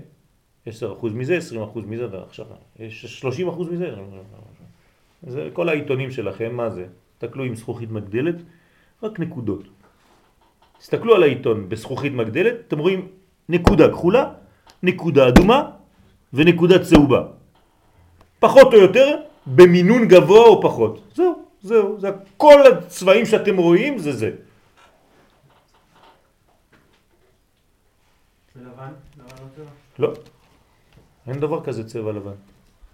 לא קיים. אנחנו במילים שלנו, כן, אומרים צבע לבן. זה לא נכון, זה לא צבע. כן, מה זה לבנון? בית המקדש. זה המקום שעדיין לא התגשם בעולם, כמו שאר העולם. בסדר? כיצד התהוו הניצוצות? דבר זה מפרש באומרו, אתה רואה, אנחנו לומדים הכל בתוך תורה, יש לך הכל. איך הגענו בכלל? זה דפוס מחשבה. באוויר זה אור. מה? אוויר, אווירה, זה בא מהמילה אור. נכון, האוויר זה שקוף. נכון, נכון, נכון. אור ואוויר זה אותו דבר, זה תיקוני זוהר מה שאתה אומר פה. מה, אתה חושב שיש לך כוח של אה, רשב"י? כן. מה זה אוויר? זה אור עם יוד. טוב, עכשיו לך תבנה מה זה אומר, כן, אבל ככה כתוב. כשאתה מוריד את היוד מן האור, נשאר לך אוויר. להפך, כשאתה מוריד את היוד, נשאר לך אור. אוויר הדחיה. טוב, מהכאת אור חזרתו של עליון ורשימו של תחתון. ותחילה אפרש עניין ההכאה המוזכר כאן, והוא זיווג. הנה, הכאה זה זיווג. סתום, שמזדווגים זה בזה שני אורות שמציאותם הפוכה זה מזה. אז למה הם מכים אחד בשני? מציאותם הפוכה זה מזה. שמן הפעולה וההקה שפועלים זה בזה נולד אור שלישי ממוצע. כן, לזה קוראים דיאלקטיקה. תזה, אנטיתזה, סינתזה. פש, איזה חידוש, כן, הנה, הכל פה. אברהם, יצחק ויעקב. אברהם תזה, יצחק אנטיתזה, איך הם יכולים להיות ביחד? כן, וילכו שניהם יחדיו, הכאה, מוליד בן שלישי שנקרא יעקב, תפארת, ממוצע, בין שניהם. שיש בו קצת מתכונת כל אחד ממולידיו. קצת מזה, קצת מזה. כמו במתמטיקה, ראיתם פעם את הצורות האלה, יש לי פה זה, ועוד אחד פה ככה, ויש פה ביניהם את השטח המשותף. כן? אז הנה יעקב. אבל הוא לא קצת קצת, הוא עוד מדרגה עכשיו מחודשת שלא הייתה. אך מציאות הבית אורות המולידים את הניצוצות, כן, אז זה שני דברים שונים שמולידים עכשיו ניצוץ, כמו שני אבנים שאתה מכה אחת בשנייה היא מוציאה לך אש, כבר אמרנו שהם אור חזרתו של עליון ורשימו של תחתון. מה זה אור חזרתו של עליון? אור חזרתו של עליון כשמו הוא בחינת אור חוזר. זה לא אור ישר ממעלה למטה מן הפה ולחוץ, אלא מן החוץ אל הפה. אור חוזר. ועל כן הוא דין. עכשיו אנחנו נכנסים לעוד מושג קטן. מילה, עוד תוספת מילה, משנה את הכל. כשהאור היה ישר זה חסדים. כשהאור עכשיו הפך כיוון והוא חוזר לפה של המעציל שממנו הוא בא, זה סוד של דין. אז מה זה הדין הזה? זאת אומרת, התחלה של כלי. זה הכלי. אור זה לא כלי, אבל דין זה מתחיל להיות כלי. דין זה שיעור. דין זה מידה. ברגע שיש לך דין, בגלל שאתה משנה כיוון, הסתכלות, האור חוזר הוא בעצם כלי לאור הישר. כן. אור חזרתו של התחתון שפוגש רשימו של עליון. אור חזרתו של תחתון שפוגש רשימו של עליון. כן. נכון, קצת לבלבל פה. כן, בסדר, אוקיי, בסדר. בסדר, ניקח את זה לאט לאט ונראה איך, איך הוא מסביר את זה. לפעמים ה, ה, הדיבורים הם כל כך מצומצמים, כן, הכל מרוכז. תראו מה הוא עשה, הוא לקח את כל תורת הקבלה, הרמח"ל פה, ושם אותה בכלום. אתם יודעים איזה עולמות הוא הכניס בו בפנים? פשוט זה, זה, זה גאונות. לקחת את כל תורת הקבלה ולעשות מזה אילן הקדוש, זה כלום, תסתכלו, בכל דף יש לכם ארבע שורות. תוך שבוע גמרנו הכל, אני- אפשר לגמור הכל היום. נקרא. וזהו, נגמר הסיפור. אז באמת יש הרבה הרבה בפנים וצריך להיכנס, להיכנס, לכן לאט לאט אנחנו פתאום אה, פותחים את הכל. אז בסדר, יש לפעמים מונחים שהם קצת קשים להבנה, או הניסוח שלהם קצת קשה, אבל לאט לאט. אתם תראו שהדברים מתבררים תוך כדי שאנחנו מתקדמים. לא, מה שהוא אומר פה שהסדר הוא לא כמו ברווזים. אה, כן. לא, לא הבנתי מה? למה זה הפוך. מה זה? לא הבנתי למה הוא אומר פה שזה הפוך. אורות, כאילו, שמציאותם הפוכה. זה מזה. בגלל ש... בגלל שה... יש מדרגות מדרגות באור, נכון? אבל כאן אין מידות, אין כלום אמרנו. מה זה אין מידות?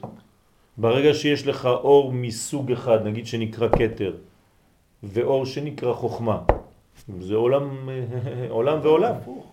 מה? הפוך?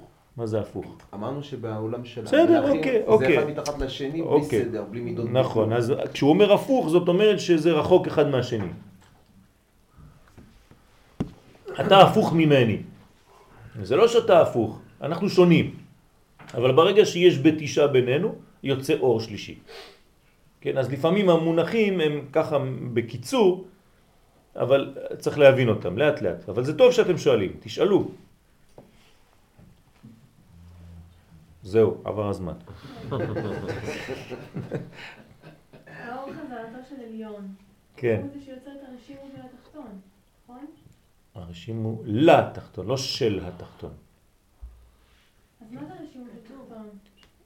בסדר, אז, אז, ה- ה- המדרגה התחתונה שלו, כן? גם האור עצמו, כשהוא חוזר הוא משאיר את השובל הזה, וזה בעצם ישאיר את הרשימו.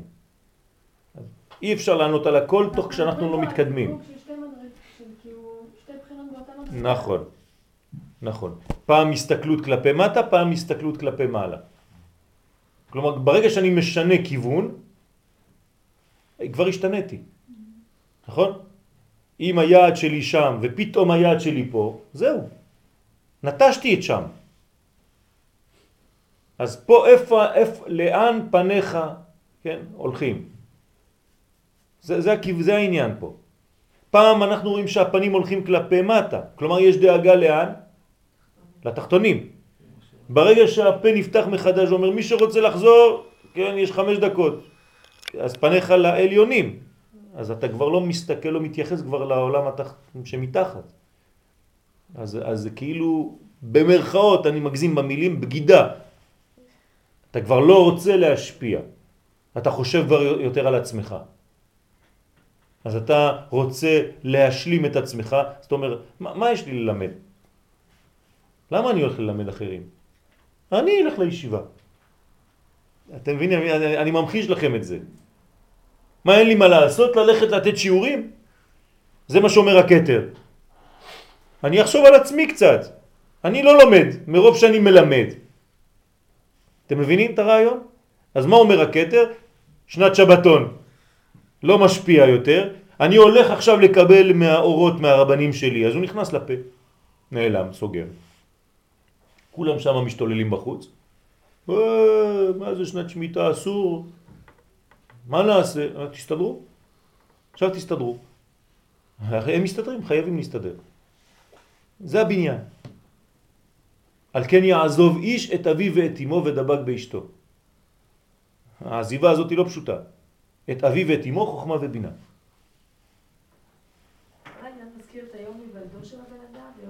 מהעולם. מה? כן. כן, נכון, נכון, כן. אותו דבר. נכון, נכנס ל... יש ביטויים בגמרא, אבל אני לא אזכיר אותם כאן. טוב, שכאשר כוונת האורות דעקודים ופניהם הוא להסתלק, כן? כדי להשלים עצמם בשורשם, הנה כל מה שאמרתי לה- לכם, כבר לא דואג לאחרים אלא לעצמו, להשלים את עצמו בשורשי, אין כוונתם, תשימו לב, זה במקום שהכוונה שלך שם אתה נמצא. עכשיו הכוונה שלהם ברגע שהם הסתובבו כלפי מעלה, הם כבר לא חושבים על כלפי מטה. אז אין כוונתם אז להשפיע למטה. קשה. בדוגמה החינוכית, אבל זה לא עובד ככה. שמה? כשאבא מחליט לייצר געגוע אצל הילד, אין כוונתו להשלים את עצמו, באמת רוצה לייצר געגוע אצל הילד. יש בזה משהו, אבל הגעגועים שהוא ייצר, הם יהיו יותר גדולים אם באמת הוא הולך הוא בעצמו ללמוד. הבנת את ה... זה לא משהו ההמשך? מלאכותי. זה לא, בדיוק, זה לא סתם. אם באמת אני אומר, אני עכשיו הפסקתי, אבל לא הפסקתי ואני בניוטרל. אני שם פול גז בשבילי. אני הולך עכשיו. אז כאן זה גורם עוד יותר. זה לא שאתה פתאום מפסיק להשפיע. לא, אתה מפסיק להשפיע, אבל אתה... אתה יודע מה אני עושה? בזמן שהפסקתי לתת לך, אני הולך עכשיו, אני לומד חבוב עוד יותר חזק. לא זה כאילו גם דוגמה.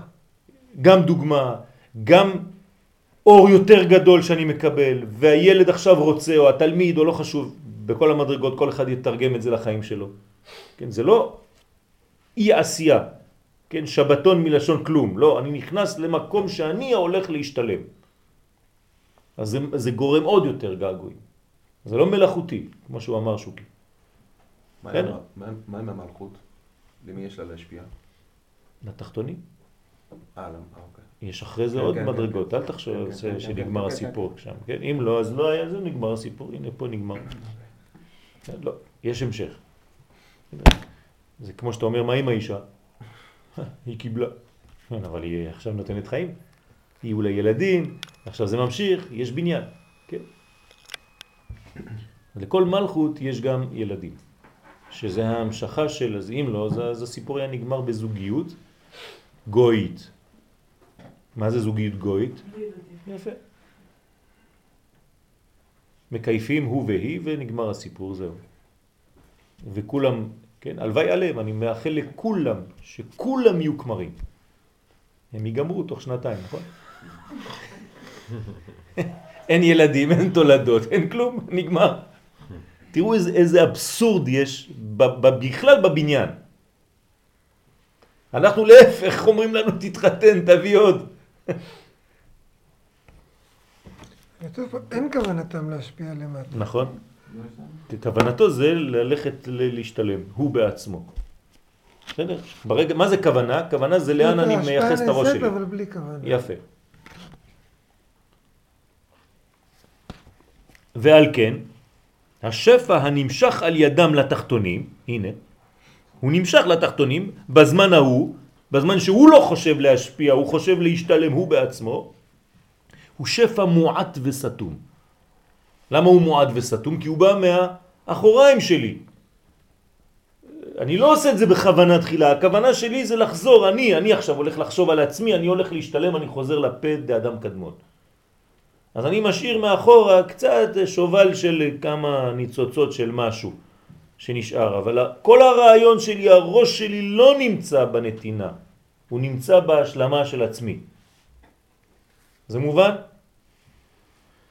אז לכן השפע נקרא מועט וסתום, שאין עיקר הכוונה אליו, ונמשך כאילו ממילא. לכן הוא דין דרך הגב ודרך אגב. כן? לא, לא מתוך כוונה. לא מתוך כוונה, אבל זה נקרא דין. לכן זה דין. עכשיו, זה טוב או לא? הכל טוב. כן. אבל למה זה טוב? יפה, זה הדין, זה הדין. אתה עושה כלי. דין זה מסגרת. בהסתלקות הזאת אתה עושה דין. כי זה חושך, נכון? חושך אמרנו שזה מקום של אפשרות למלא. קשר. מה זה חושך? כש, כשאני מכבה עכשיו את האור בחדר הזה, הכל יהיה חשוך, כן? אתה אפילו תגיד איפה, תיגע לי באף, מה, איפה זה? זה גורם לך לבקש. אבל איפה נעלם האור? בחושך. איפה, הוא? מה זה נעלם? החושך בלע אותו? הפך. איפה נעלם החושך? כשהדלקתי עכשיו.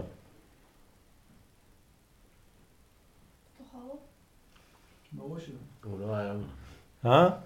אתם מבינים? זה שאלות פשוטות, תראו עד איפה אנחנו תקועים, כן? הוא לא היה בכלל. חושך זה רק אור. אז למה את רואה חושך? אור. פחות אור. פחות אור. זאת אומרת שהאור בעצם, כמה שהוא מתגלה יותר, פחות. רואים את מה? את החושך. את הכלי. נכון? כן. לא, אבל למה? כמה. שיותר אור, יותר כלי, לא? לא. זה גם הפוך, ככל שהכלי שלך אה, גדול יותר, אתה יכול להיות יותר אור. אה, זה משהו אחר. זה היכולת קליטה שלך. כלומר, כמה שהחושך גדול יותר, כאילו, כן, כמה שהכלי גדול יותר וחזק יותר, מה אתה צריך יותר? אתה יכול להכניס יותר. אורות. לכן הכלים האחרונים של גמר התיקון של הדור שלפני לא ביאת המשיח, זה עוד יותר רצון לקבל אורות גדולים מאוד. לכן מה צריך ללמד לדור הזה? לפתח כלי. הוא כבר מפותח. הוא סוף הכלים. אין יותר כלי מהדור שלנו. רצון לקבל הכל. כן? אז עכשיו מה, הוא- מה הוא דורש בעצם? דור שלם דורש לא פלאפל או שלום, סתם מילים באוויר. אור, אור, דורש אורות. דורש אורות, דורש זוהר, דורש משיח. דורש בית המקדש, דורש דור, דברים גדולים. אבל אם אתה עדיין עקשן וסגור וקטן וגמד, מה אתה דורש? שטויות. כלומר, מה צריך לעשות עכשיו? להיות גדול, לחשוב כמו גדול. אני אומר דברים שנראים מאוד פשוטים. אבל אני, נת, אני נותן לכם דוגמה, זה נראה מפה, כן, דברים שרואים מכאן, לא רואים משם. ראש ממשלה היום, מה צריך לעשות? לכסח את הצורה של כל מי ששומר לנו חייל אחד, ולא להפסיק עד שהחייל הזה חוזר, זה כל כך פשוט. מה לכם שלטים? שמונה- שמונה מאות ימים, אה, כמו איזה תינוקות. סופרים את הימים שיש לנו חייל שם בתוך איזה כנופיה של עבריינים של תוך עשר דקות אתה מחסל את כל השטח שם, עושה איזה חנייה. מה אתה משחק? מה, אתה ילד קטן? לך תכסח, אל תפסיק, אל תרפה, אתה אומר להם תוך שעתיים, אם הוא לא בבית, אין יותר, אתם לא, כבר, כבר לא קיימים, נגמר הסיפור. תאמין לי שהם יודעים רק את השפה הזאת. זה שפה ברורה. כמו אחד שנכנס לבנק, אומר לו תחתום, לא רוצה, תחתום, לא רוצה, תחתום, לא רוצה, אני אקרא למנהל. תקרא למנהל, לא רוצה לחתום. המנהל מכניס אותו לחדר, בא תוך חמש דקות חותם. אומר לו, מה עשית? הוא נכנס לו ראשייה. הוא אומר לו, הוא יודע לדבר. שכנע אותי. הוא הסביר. הוא הסביר לי טוב, הוא יודע לדבר, כן? אתם לא יודעים להסביר. מה אתם רוצים? זה כמו שאומרים ביידיש, ברבק. כן. אנחנו מ- מתעסקים בקטנות, אנחנו לא יודעים לדרוש את מה שמגיע לנו. חייל אחד יוצאים למלחמה, רבותיי, יוצאים למלחמה, אברהם אבינו, יצאו למלחמה בעקבות הסיפור. לא, יצאו וחזרו, לא עשו כלום, לא גמרו את זה, לא סיימו, אברהם אבינו לא חוזר, הוא הולך עד דמשק כדי להביא את לוט. מה הוא קומנדו, אברהם אבינו? כן. שייטת. ידעת שאברהם אבינו היה בשייטת? אתה חשבת שהוא זה זקן, כן? יצא שם, רדף אחרי כולם ברחו, השתגעו, מלחמת עולם הוא עשה בשביל בן אדם אחד. כן. היה. היה חסיד. גורו, גורו. כן. כולם ברחו ממנו. אגוז היה. פטיש החזק, מפוצץ הרים. כל זה בשביל להחזיר לוט ולהוציא ממנו מי? את המשיח. אם אתה דואג לעם שלך, אתה לא משאיר חייל אחד מסכן. מה, אני צריך לספור את הימים שהוא שם? איזה צחוק, זאת בדיחה, זה, זה בושה לספור את הימים האלה בכלל. זה כאילו אין כוח לצאת לאור. נכון. אז, אז אולי כאילו, זה, זה, זה מפחיד להגיד, אולי, לא, אולי אנחנו לא, לא היינו מספיק בחושך. זהו, זה יפה, זה בדיוק מה שאתה אומר. כלומר, תבנה עוד כלי. תמשיך, אתה עדיין לא בנית את הכלי, הוא לא שלם, לא הבנת עוד. אז, אז בתוך התהליך הזה יש חלקים שכבר מבין, מבינים, כי הם כבר נעשים, כמו בלחם, שמכניסים אותו לתנור. יש חלק מהלחם שכבר נהיה לחם, נכון? בעוד שהשאר עדיין עיסה. כי לא כל הלחם הופך להיות לחם בבת אחת, נכון? בתוך התנור. אתה רואה שמשהו שם כבר קורם, ובצד השני עדיין לבן, אז אתה הופך את הזה, את התבנית, כדי שגם שם יישרף יותר וכו' וכו'. אז יש בתוך התהליך הזה אנשים שכבר בשלים, ואנשים שקצת פחות. או הרבה פחות, תלוי איפה אתה נמצא. ולכן הוא דין, זה נקרא דין. דין זה בניין.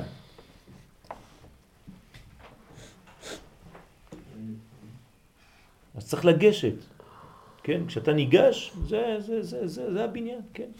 כן, זה הראשי תיבות שלו, גלעד שליט. גש.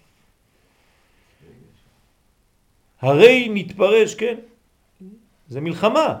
הרי נתפרש אחד מן המולידים את הניצוצות. היית רוצה אחד כזה, אה? ראש ממשלה כזה שיודע לכס צריך לדבר איתו כמו שצריך, אה? בעזרת השם, אה? מחכים. מחכים. אין אף אחד כזה. מה זה, זה יום אחד של זעזוע, פחד וזה, נגמר. טבח שמו. והאור השני, כן. הרי נתפרש אחד מן המולידים את הניצוצות. מולידים ניצוצות. נתפרש אחד. מה זה נתפרש אחד? אה? אה, מלשון פרישה, מלשון עזיבה. אחד מהחלקים עזב. כן? אחד מהמולידים.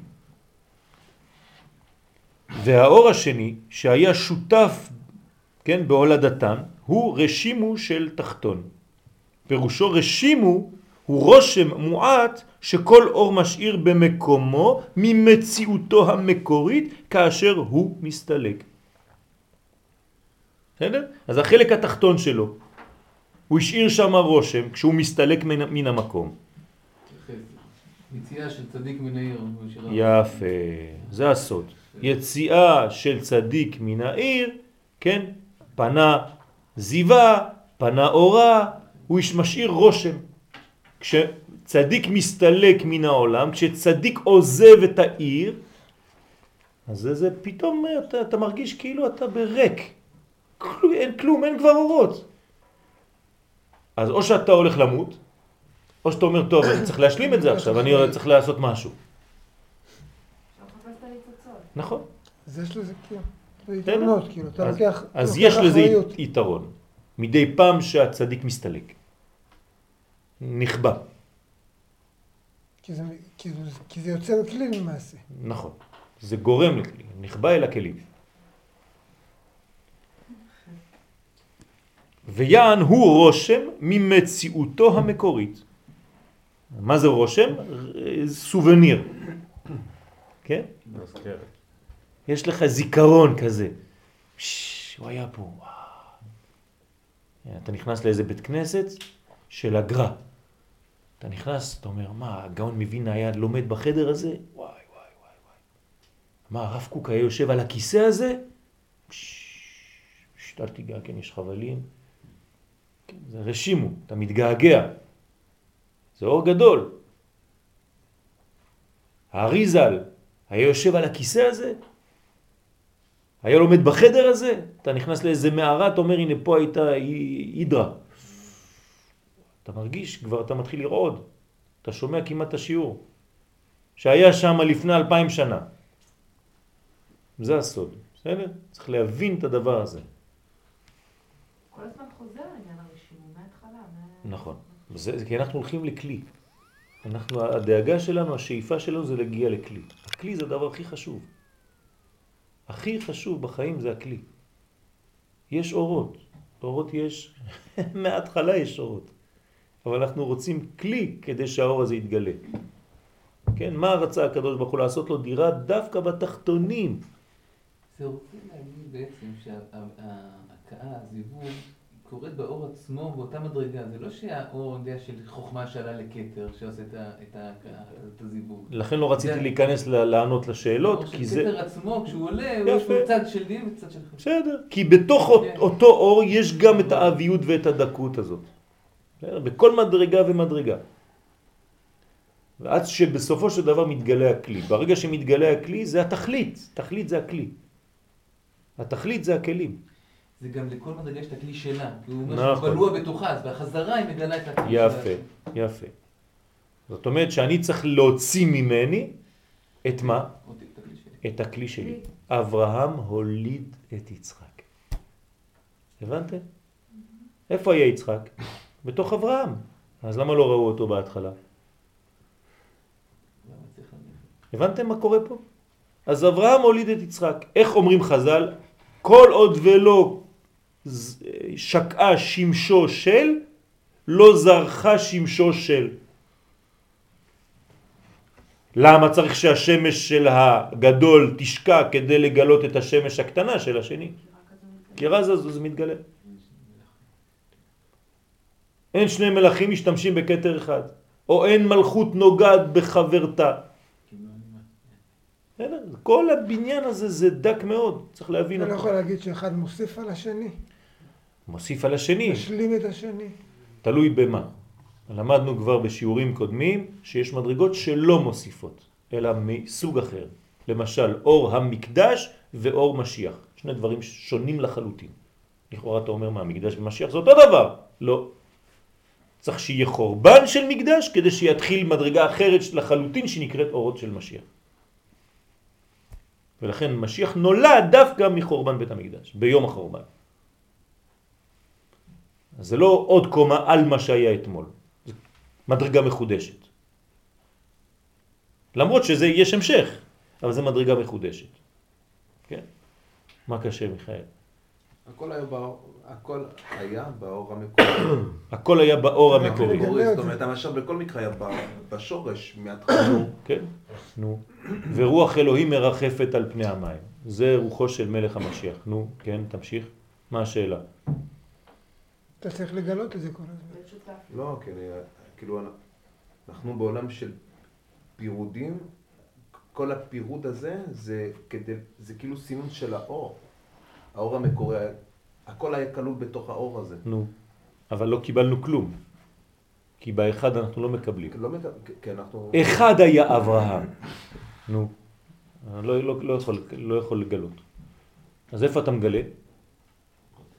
כשיש דווקא ריבוי. כי אנחנו בעולם של פרטים, אנחנו בעולם של ענפים. אנחנו בעולם של זמן. אז בזמן אני מגלה, בענפים אני מגלה, במקום אני מגלה. אבל דבר שאין לו לא מקום, לא זמן. אתה נעלמת באור. כן? זה ההבדל בין הגויים לעם ישראל. הגויים כדי לפגוש את האלוה, מה הם צריכים לעשות? למות, לעוף מפה, להסתלק. הם פוגשים אותו רק לאחר המוות, במרכאות, כן? אנחנו פוגשים אותו דווקא בריבוי, בחיים. זה פרדוקס. זה גם סוג של אור דבר. מה? הגויים. בוודאי, בוודאי, כן, אור אחר. אבל אנחנו האור האמיתי, אור לגויים. אנחנו צריכים להאיר להם בסגנון הזה של עם ישראל. עוד פעם, אני חוזר, אם עם ישראל לא מדבר את השפה שהוא צריך לדבר, כן, שפה, אתה מבין את השפה, כן? אז לא מבינים אותנו. יש לנו שפה משלנו. צריך לדעת לדבר את השפה הזאת. כשעם ישראל לא מדבר את השפה שלו, של גאווה לאומית, שהוא יודע מה...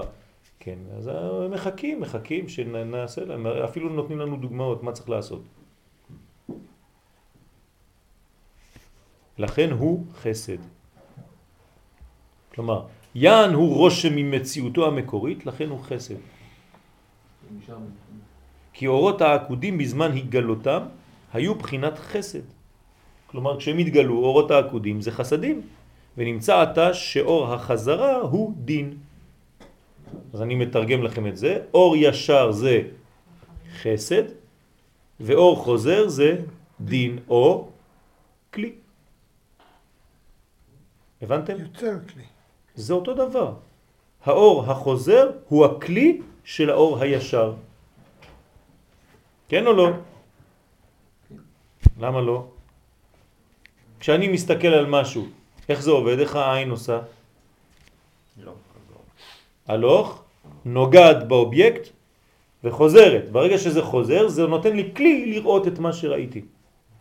נכון? אז האור החוזר הוא הכלי שלי, הוא הלבוש לאור הישר. לא. זה לא יחד, זה הכל למה? יחד. כי הניצוצות הם שיפלו ויוציא- ויוציאו את הכלי. יגמרו את הסשן. לא, הם הניצוצות מסיימים. שיפלו, הם יסיימו את הכלי. נכון. אז זה לא... זאת אומרת, זה רק הרשפים שיוצאים מההיפגשות בין האור החוזר והאור אה, לא. הישר. הא- האור החוזר הופך להיות כלי לאור הישר, אבל איך הוא נהיה כלי בכלל? איך יש לו מציאות? בזכות הניצוצות שהיו שם.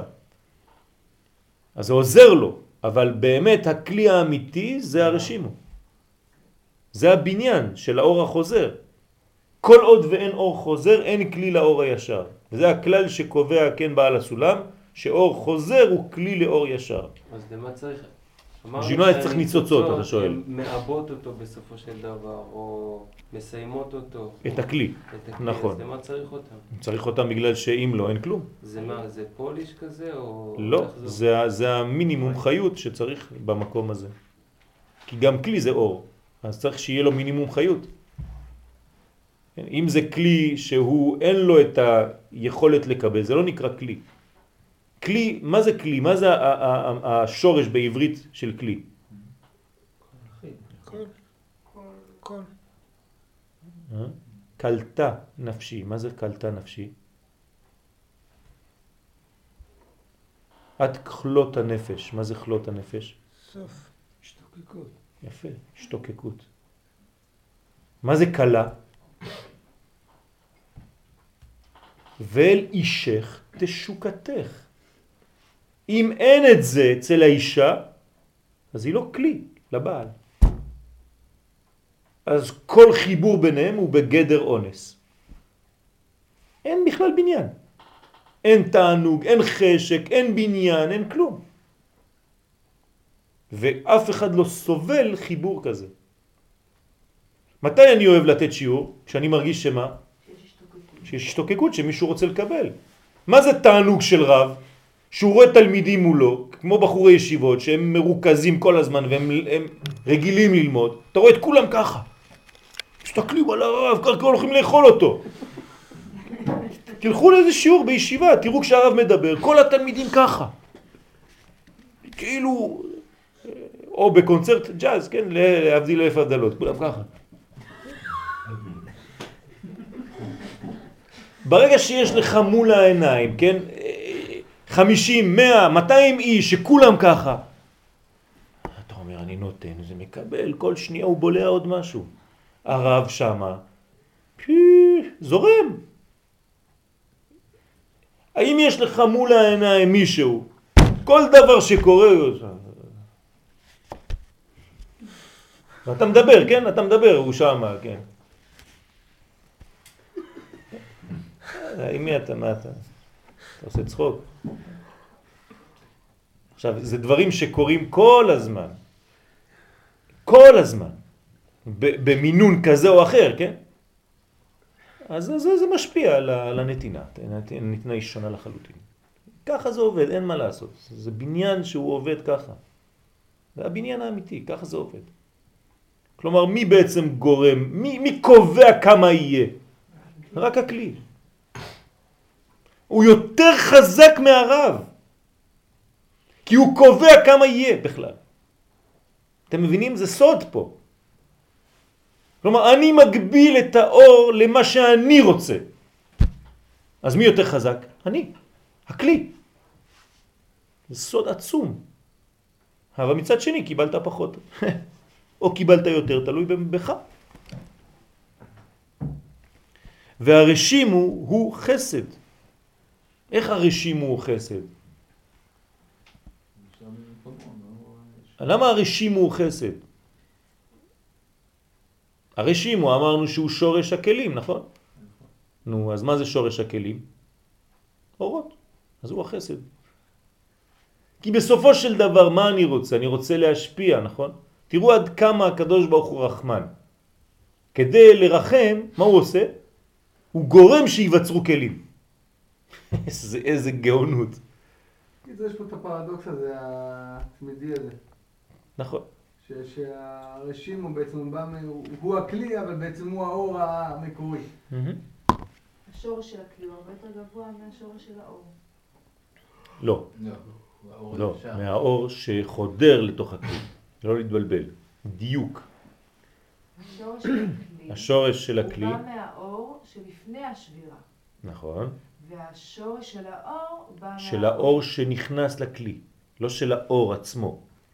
בלי האור עצמו, כאילו של לא... האור הישר. של האור הישר שנכנס לכלי עכשיו, של הקו, של ה... לא של האור. בסדר? כי האור אם לא היה, כן לא היה כלום, חז ושלום. כן, זה זה השורש של האור הישר. יפה, שבא ל- למלא את הכלי, משהו אחר. בסדר? אז נכון. יש לי שאלה. כן. מה ההבדל בין התהליך הראשוני שקרה בצמצום לבין התהליך שאנחנו עכשיו, עכשיו לומדים ויותר בפרוטרוט? אותו דבר, רק בקומה אחרת.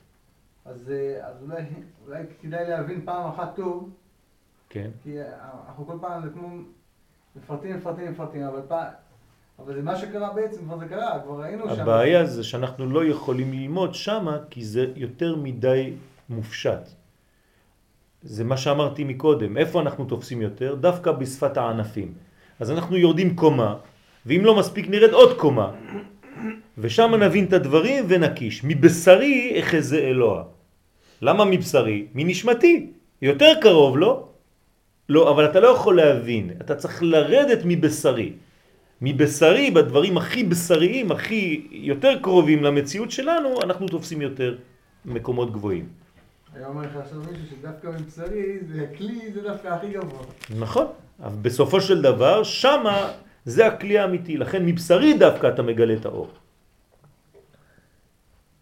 כן, יבוא כל בשר להשתחוות. חשבתי של הקורבנות, כל העניין של באמת אה, האורות והקורבנות, מתעסקים בבשר. השאלה אם יש קשר בין.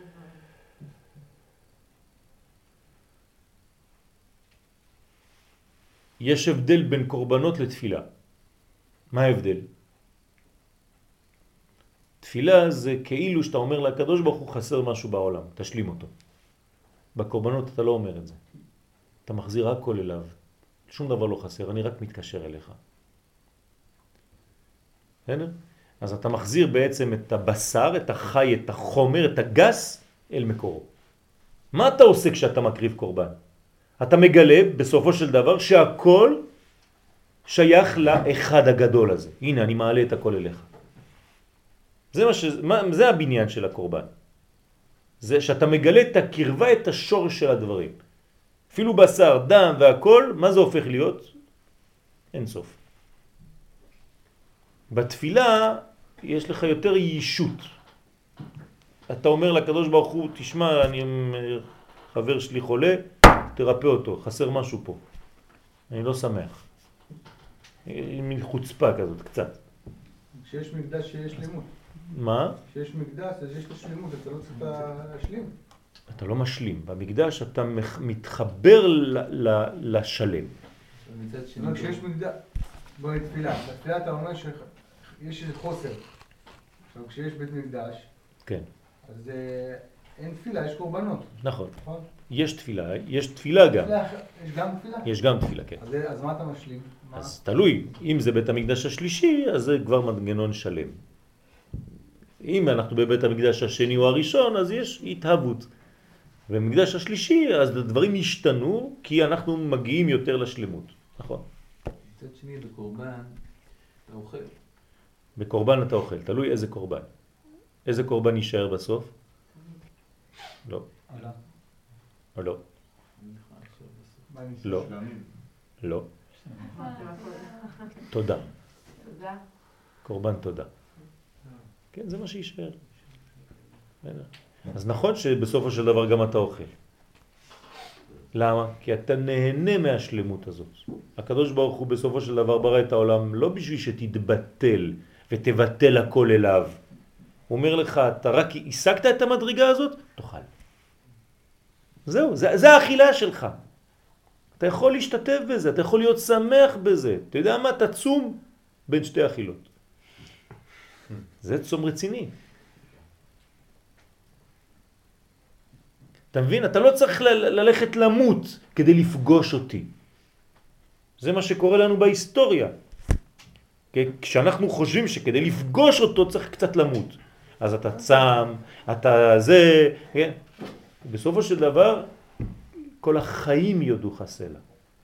והחיים יודוך, לא המתים.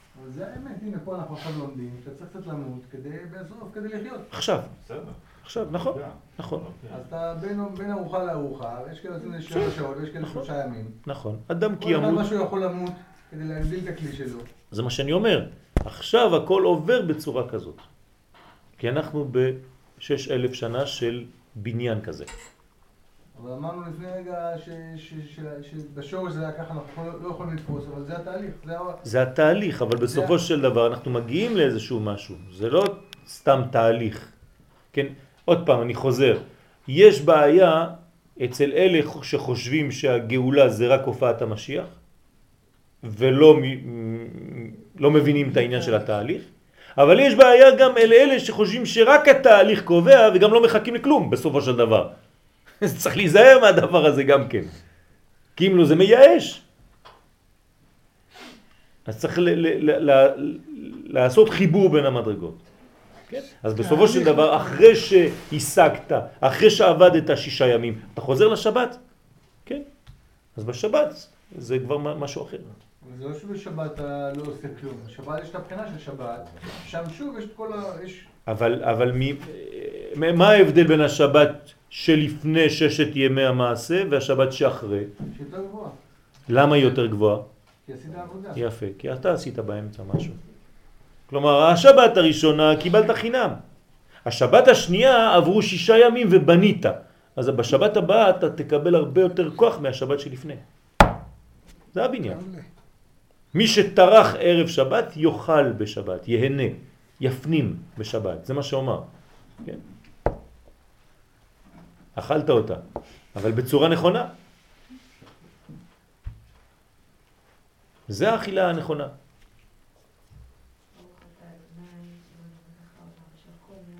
אמן. צוריאל, זה השעה הקשה או שזה בסדר? עוד עשרים. עשרים דקות. שמונה עשרה מינוטים. חי. כן, אנחנו עכשיו. שלא נחמיץ. נכנסנו למצע עכשיו. אז עכשיו זה, זה העניין, תיזהרו, כן? הפכנו את החמץ למצע. את הלחם למצע. זה מה שאנחנו עושים, נכון? את החטא לה. הבניין. זה השיעורים שלנו בבוקר. תעלו מן. אה? תעלו מן, אנשים. ולכן, בהיפגשם, זה בזה, הם מכים זה בזה ומוציאים בחינת הניצוצות מביניהם. לכן תלמידי חכמים מרבים שלמות, מרבים שלום בעולם. למה? אתה נכנס לישיבה, אתה חושב שכולם בכסח. תגיד, משוגעים האלה? 400 איש, אחד מרביץ לשני בתוך הישיבה, אף אחד לא נוגע בשני, אבל כולם בצעקות וזה, אתה שומע איזה מין רעש כזה גדול, מה קורה פה? בתישות, הקאות. אתה אומר ואני אומר ואתה אומר, מה פתאום? והוא קם ודופק וזה וחוזר ויוצא. אש של תורה בתישות, מהכוח הזה יוצאים האורות. זה הכוח. כולם טועים, כולם טועים. מה הם חושבים? שכל הרבנים צריכים להסכים. להפך, אנחנו נמות. להפך, כל אחד צריך להישאר איפה שהוא ולהיות אמיתי ושלם בשיטה שלו. וגם אני בשיטה שלי. ובינינו יוצא האור. אני משלים אותו והוא משלים אותי. לא צריך, אנחנו לא כולם צריכים להיות אותו דבר. מה, כולם רוצים איזה מין אידאל כזה, פנטזיה, שכולם יחתמו על איזה נייר, שכולם מסכימים על הכל. זה לא ככה עובד. שום דבר לא יוצא מזה. להפך, כל אחד צריך לעמוד על הבניין שלו ועל המקוריות שלו. ומשם יוצאים הניצוצות. והנה בהזכירו בחינת אור חוזר, הוסיף לפרט ואמר של עליון. מה זה של עליון? כן, שאלתם את השאלה. ללמד שהאור החוזר הנזכר נמשך מכל בחינה של אור העקודים בעת עלייתו למעלה. זה נקרא של עליון. שכשהוא עולה, כן, אז זה משאיר את כל הבניין הזה. עצם העובדה שהוא מסתובב ומסתכל כלפי מעלה. כאילו אמר מאור חזרתו של העולה. בגלל שהוא עולה, בזכות שהוא עולה, בגלל שהוא נעלם, חוזר למעציל, אז הוא משאיר את הכוח הזה.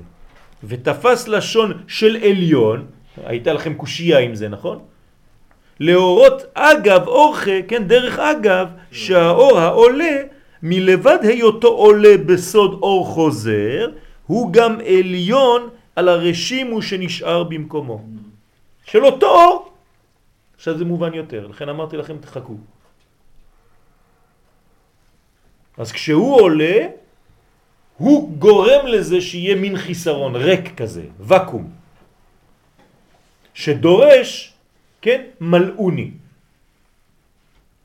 הדבר הזה אומר דרשוני. מה זה דרשוני? בוא תדרוש, בית מדרש. אני רוצה, אני צמא, אני רעב. זה מה שנהיה רעבים בסופו של דבר. לא רעב ללחם, לא רעב למים, כי אם לשמוע דבר השם. למה? כי יהיה חיסרון. האמת תהיה נעדרת. כלומר, היא תיכנס לתוך פה דאק, ואז יהיה, תהיה בקשה גדולה מאוד של הדור. זה אבסורד קצת, אז למה, אז כאילו בוא נשווה את זה לזה שזה רב גדול הולך. מה זה, לאן הוא הולך? זאת אומרת, נפטר. אוקיי. אז, אז הוא משאיר אחריו כאילו חלל כזה, כן, כמו שאמרת. נכון, שאמרנו, ודורש? שנדרש למלות אותו. נכון, אז אנחנו אומרים, זה, זה למעשה תהליך טוב כביכול. נכון. לכן קוראים לזה הילולה. מה זה הילולה?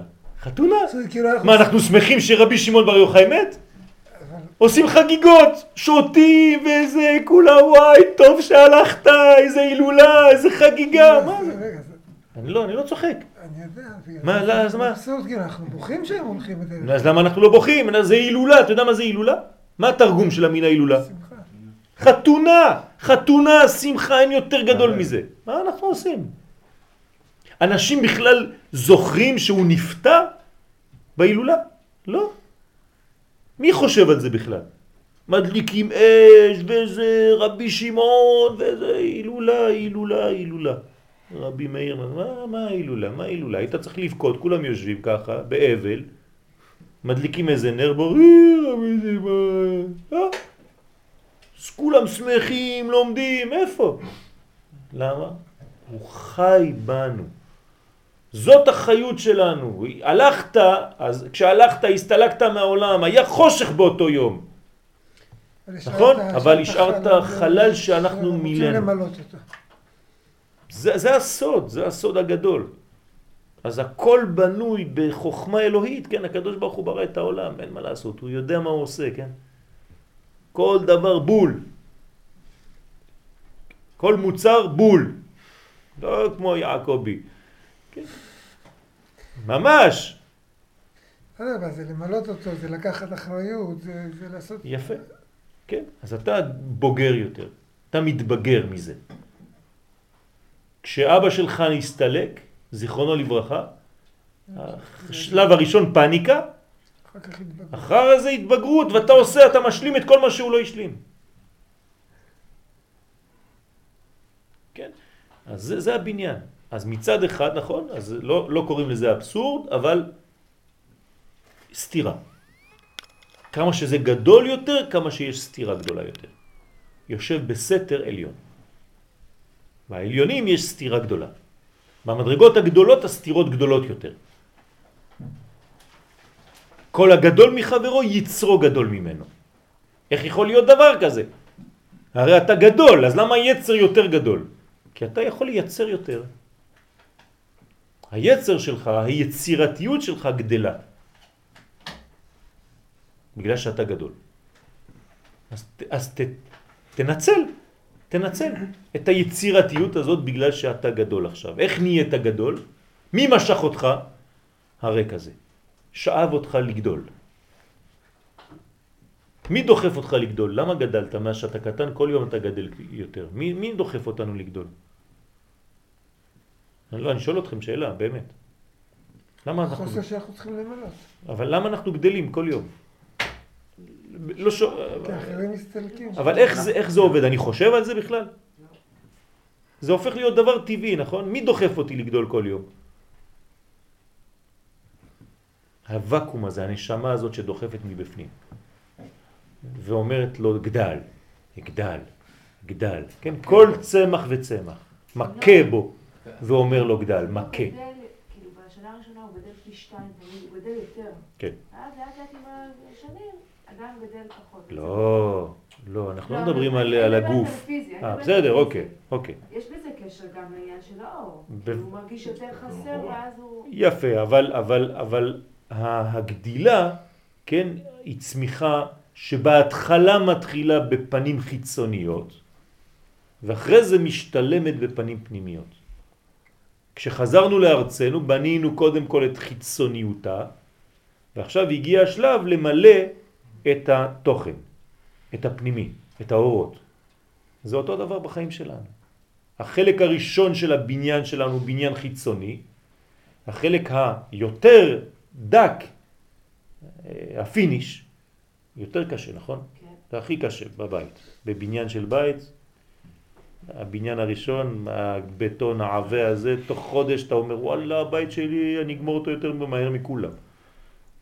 פתאום הכל נעצר. כל דבר לוקח שבועות וזה, מה קרה? זה עכשיו הבניין הפנימי, זה הרבה יותר עמוק. כל דבר. שם נוטים לזלזל.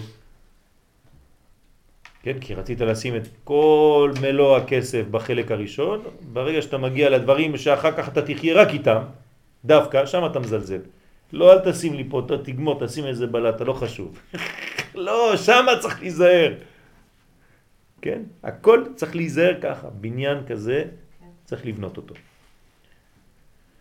אוקיי? מקסים. מקסים. אתם לא יודעים איזה, איזה תרגילים אנחנו עושים פה. אני לא יודע אם...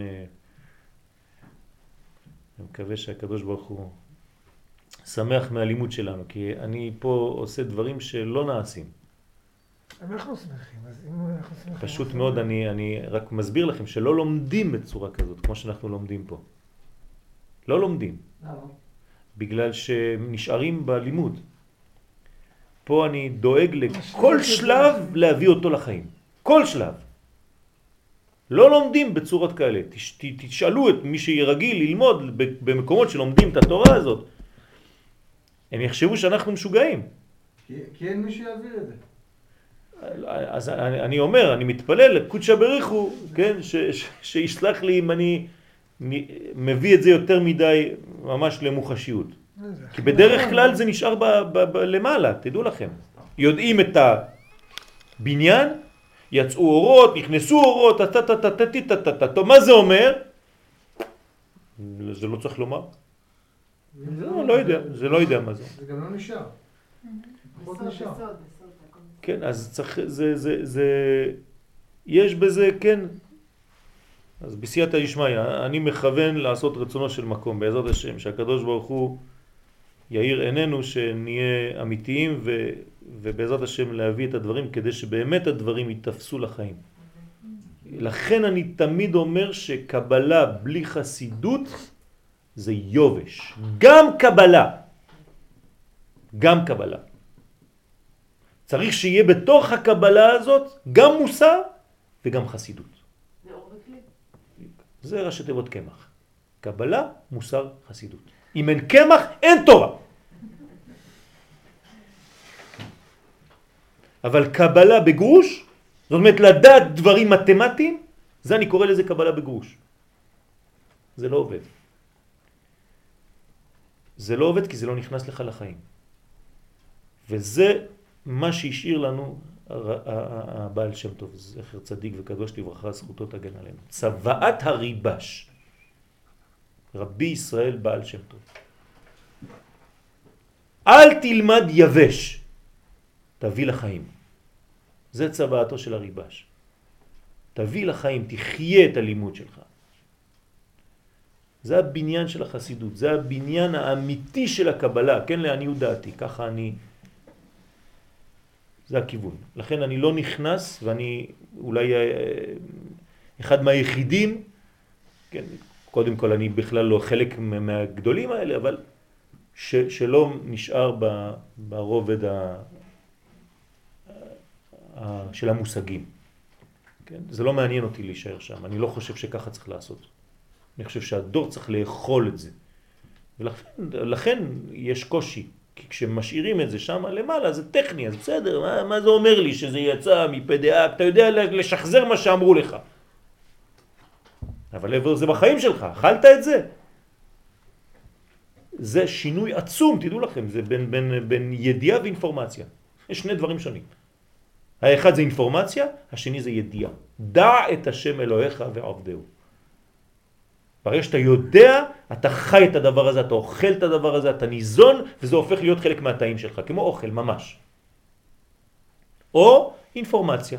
אני יודע, בדיוק אני יכול לשחזר לך, כן, זה היה שם, יצא מפדיה, עמדו ככה בחד סמכה, אתה חוזר, חוזר, חוזר, למדת בעל פה. כן, אז זה שינוי גדול מאוד, אני תמיד חוזר על העניין הזה, כי אני חושב שהוא מהותי ומרכזי לחיים שלנו. אל תגיד דברים שאתה לא חי אותם, אל תגיד אותם. אפילו לא תאמר לבר מצווה לומר דבר תורה שהוא לא אוחז בו. אל תכתוב לבן שלך שיעור של הבר מצווה שהוא בעצמו לא מבין מה הוא אומר. רק הוא אומר בגלל, כן, בשביל הדרינה. טעות שהרבה עושים. להראות כמה האבא גדול כשהוא נותן לבן שלו איזה מין אה, שיעור של ארבע דפים, מסכן הילד כבר מתייבש, לא יודע מה להגיד בכלל. תן לו להגיד מילים פשוטות. שהוא מבין, ברמה שלו של היום. כן, אז אני, אני מדבר על עצמי, אני עשיתי את הטעויות האלה בכמה מקומות, ואני מנסה כמה שיותר לתקן את זה על ידי זה שאני מעביר לאחרים לא לעשות טעויות כאלה. אל תהיה בקומה שהיא לא שווה לקומה שאתה נמצא בה. אל תדבר גבוהה גבוהה במקום שאתה לא שם. אם אתה לא מבין, תביא את זה למקום. אתה עוד לא מבין, תביא עוד יותר נמוך. תתקשר לרב, תסביר לו. אני מתקשר לרב שלי. מה אתם חושבים, אני בא סתם ככה? אני מתקשר, הרב, אני לא מבין, תסביר לי במילים של חסידות מה זה אומר שהמקיף השני או המקיף הראשון ויש שני מקיפים ושלוש מה זה אומר? תסביר לי את זה בחיים, לא רוצה שתגיד לי מה באופן זה, רוחני, אתה עוד פעם משחזר לי מה שכבר כתוב. כתוב, אני לא צריך שהרב יגיד לי, כתוב לי, אני פותח עץ חיים, כתוב. אז מה הוא מחדש לי? אני אומר, כבוד הרב, יסביר לי, אני רוצה להסביר לטיפש, אתה מדבר עם טיפש. אני רוצה לאכול את זה עכשיו. הוא אומר, טוב, בסדר, הבנתי. הוא מוריד לי את זה לרמה. ככה אני, אני אומר לכם מה שאני עושה. בסדר? ואז... להגיד להוריד את זה לרמה, זה להרים את זה לרמה. בסדר, זה, זה, זה, זה נקרא ירידה, אבל זה עלייה. כן? אז אנחנו נסיים את, ה, את הפסקה הזאת, ובהזכירו, אחרי זה נחזור עליה, בחינת הרשימו, דקדק לומר של תחתון. לומר שבכל, שכל בחינה של האור החוזר מכה, כן, הבחינה מכה ברידתו ברשימו של בחינתו, הוא עצמו, העומד למטה במקומו עם בחינת הכלי שלו. כן? הבנתם? אבל לא בירידתו, הוא לא יורד, הוא עולה. מה זה? האור החוזר מכה, כן? ברידתו, ברשימו של בחינתו העומד למטה במקומו. הרי שכשהוא עולה אמרנו שהוא משאיר מדרגה שהיא כן יורדת מאחור, עם בחינת הכלי של עצמו, כן? ועוד נתכוון בלשון זה להורות שהרשימו של כל ספירה הוא תמיד למטה מן האור החוזר שלו. כלומר, הרשימו הוא עוד יותר נמוך מהאור שהוא, או, כשהוא חוזר למעלה אז הוא משאיר את האור. אז יש אור ורשימו, שמקורו למעלה ממנו באור המסתלק לו. עץ חיים שער עקודים פרק ו'. בזד אללה, נמשיך שבוע הבא, בעזרת השם.